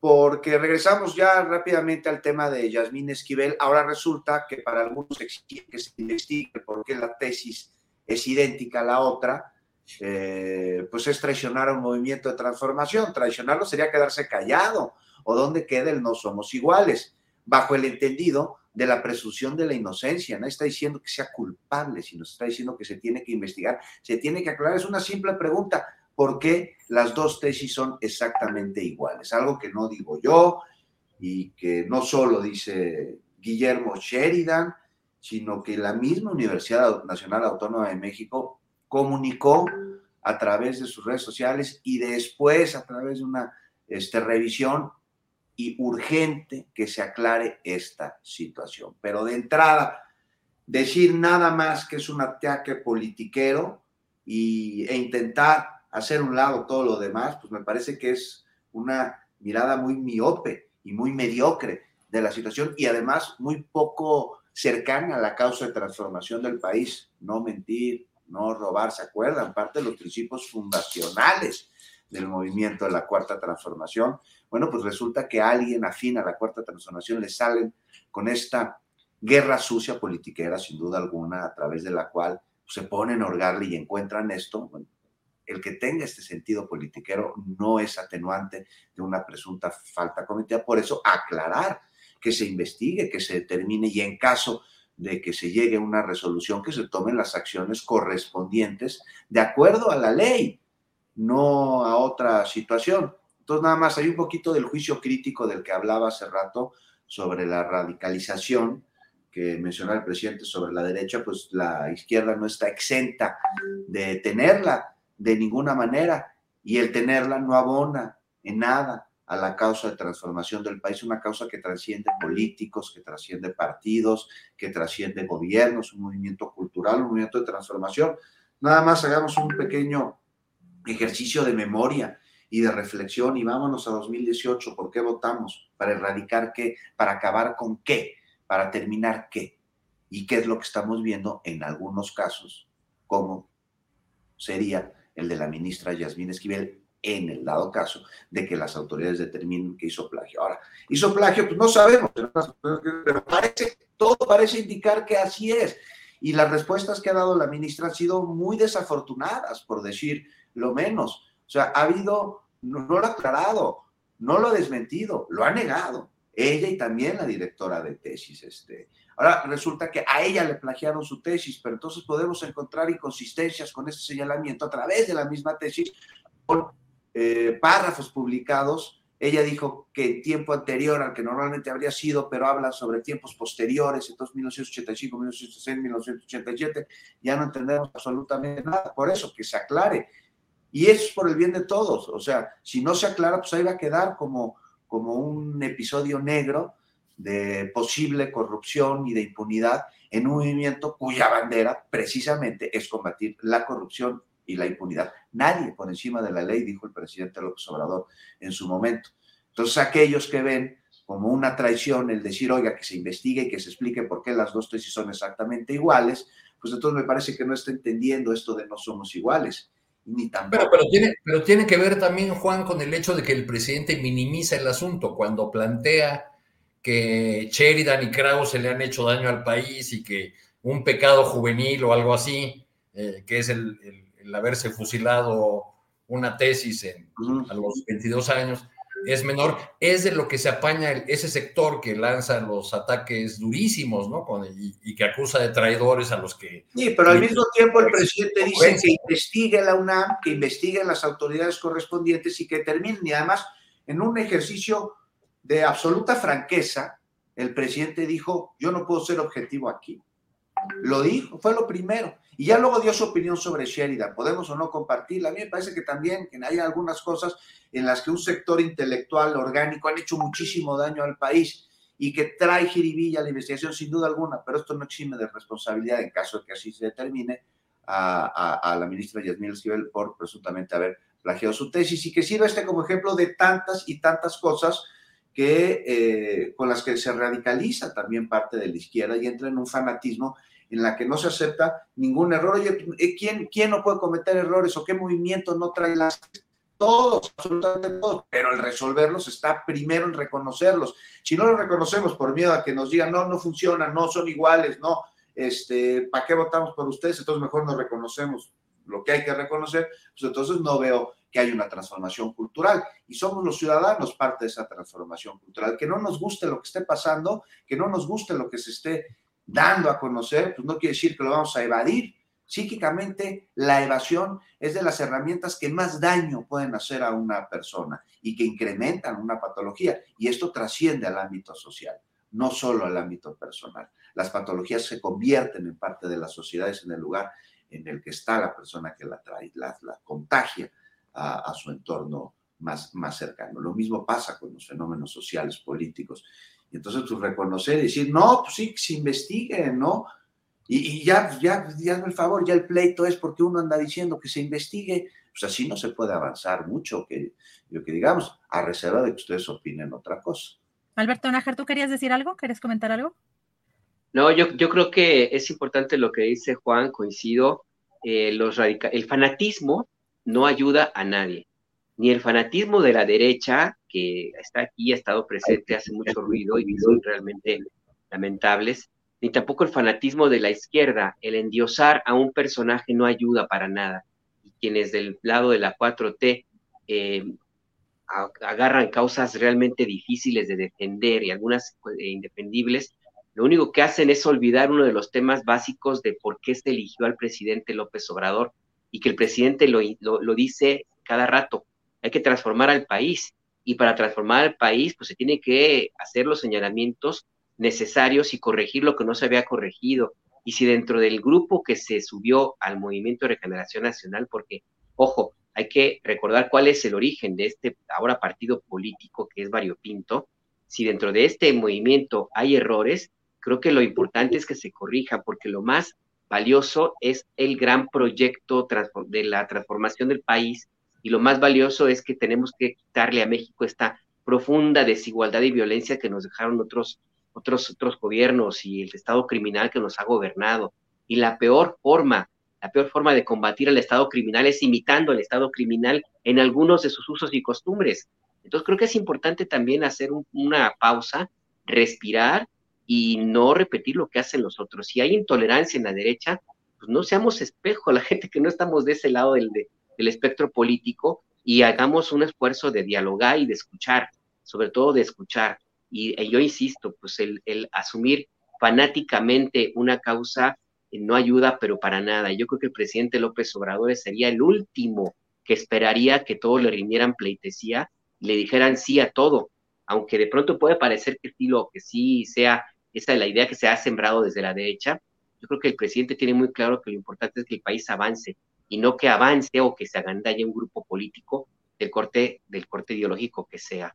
Creo que sí es importante hacer una pausa y si no hay que casarse con, con nadie, con, ahora sí que en, términos políticos, todo el mundo estamos eh, en la posibilidad de cometer errores y lo peor, lo peor es hacer como que no los cometimos o no hacer nada para, para corregirlos, ignorar, bajar la, voltear la mirada, esconder la cabeza.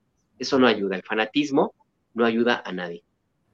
Gracias, Alberto Nájar. Pues ahora sí hemos llegado al final de esta, de esta mesa. Les agradezco mucho la posibilidad de acompañarlos. Ah, de verdad, siempre es un placer y pues ya nos veremos el próximo año. Ahora sí, el próximo año nos veremos. Esperemos que en mejores condiciones para ejercer también el periodismo y deseando que ustedes tengan mucho éxito, queridos colegas. Arturo Cano, te mando un fuerte abrazo. Un gran abrazo. Muchas gracias a todas las personas que nos siguen esta tarde y las que nos han seguido durante el año. Muchas felicidades y los mejores deseos a mis, a mis compañeros de mesa y a todos los que participan en, en Astillero Informa. Gracias, Arturo Cano. Alberto Najar, un fuerte abrazo, lo mejor para el año que entra. Un fuerte abrazo para ti, Adriana, para Arturo, para Juan, todos los que nos escuchan. Y cerramos, cerramos bien. Ya me dijeron en el chat que soy Alberto Micha. Qué llevados, mano, pero bueno. Bueno, oye, Alberto, mañana, tienen tertuliana o cuándo es? Ah, sí, es verdad, que híjole, ya, fíjate, ahora sí que me van a regañar ahí en casa, en, pie de página. Mañana a las 7 de la noche en Tierra Adentro, Milán 20, en Milán 22, en la colonia, colonia Juárez de la alcaldía Cuauhtémoc, hay una tertuliana, la última de esta, la última y nos vamos. Es las periodistas en vivo, Daniela Pastrana, Jessica Cermeño y Luisa Cantú van a conversar entre ellas y con, y con quienes asistan o se conecten a esta esta tertuliana. En la última del año hay pocos lugares, reserven, se va a poner muy buena. Gracias Arturo, qué bueno, me salvaste una regañadota de la, de la jefa Daniela, ya imagínate, ya no más faltaba que me llevaba sobre mojado. Ah, gracias, Alberto Nájar, muchas gracias. Juan Becerra Costa, un fuerte abrazo. Feliz año 2023. Feliz año, Adriana, Arturo, Alberto, a todos los que nos están viendo y escuchando. Y nada más invitarlos a que a partir de mañana, en la mañana, voy a estar en la transmisión de Latinos junto con Víctor Trujillo, todas las mañanas informándole a usted.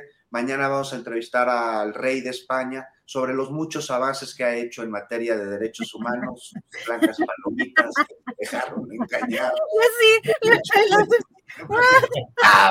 Oye, Juan, Juan, pero te tienes que poner tu corbata y el bigote.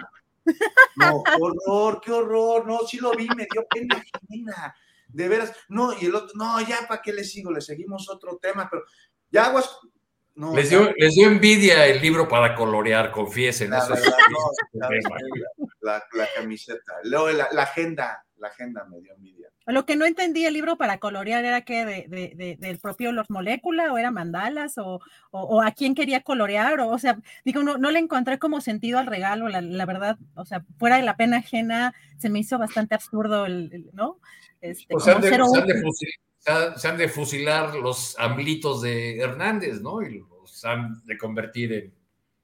en este, Ni idea, no alcancé a ver, pero o sea, yo ya estaba esperando que en cualquier momento le dijera al presidente, Oiga, señor presidente, y explíqueme de dónde es, en qué lugar se enamoró de usted.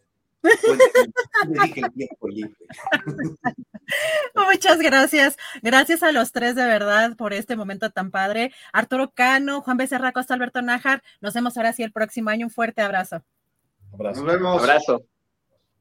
Gracias. Fuerte abrazo a nuestros queridos colegas en la mesa. De verdad que padre el poder conversar con ellos, el poder tener la oportunidad de participar aquí en esta mesa. Y gracias a ustedes que han estado aquí acompañándome a lo largo, pues ya casi de estas dos semanas, semana y media. Mañana ya es jueves, estamos ya puestos también con la mesa de seguridad. Mañana nos acompaña eh, Francisco Cruz, va a estar Guadalupe Correa y Víctor Ronquillo. Nuestro querido Ricardo Ravelo está de descanso, pero mañana la mesa de seguridad con temas muy importantes, no se pueden perder y por supuesto entrevistas. Una sorpresa sobre todo eh, para les gusta el cine, les vamos a platicar un poquito de eso mañana. También agradecemos, por supuesto, sus participaciones, sus eh, comentarios. También a Saed Bonilla, muchas gracias por esa aportación tan importante. Recuerden que si le ponen like, no cuesta y nos ayuda mucho a mantener este esfuerzo periodístico de manera independiente.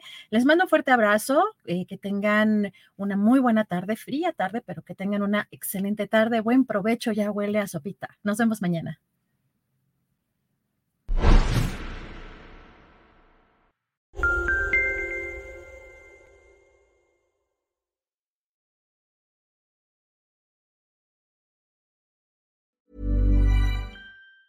Tired of ads barging into your favorite news podcasts?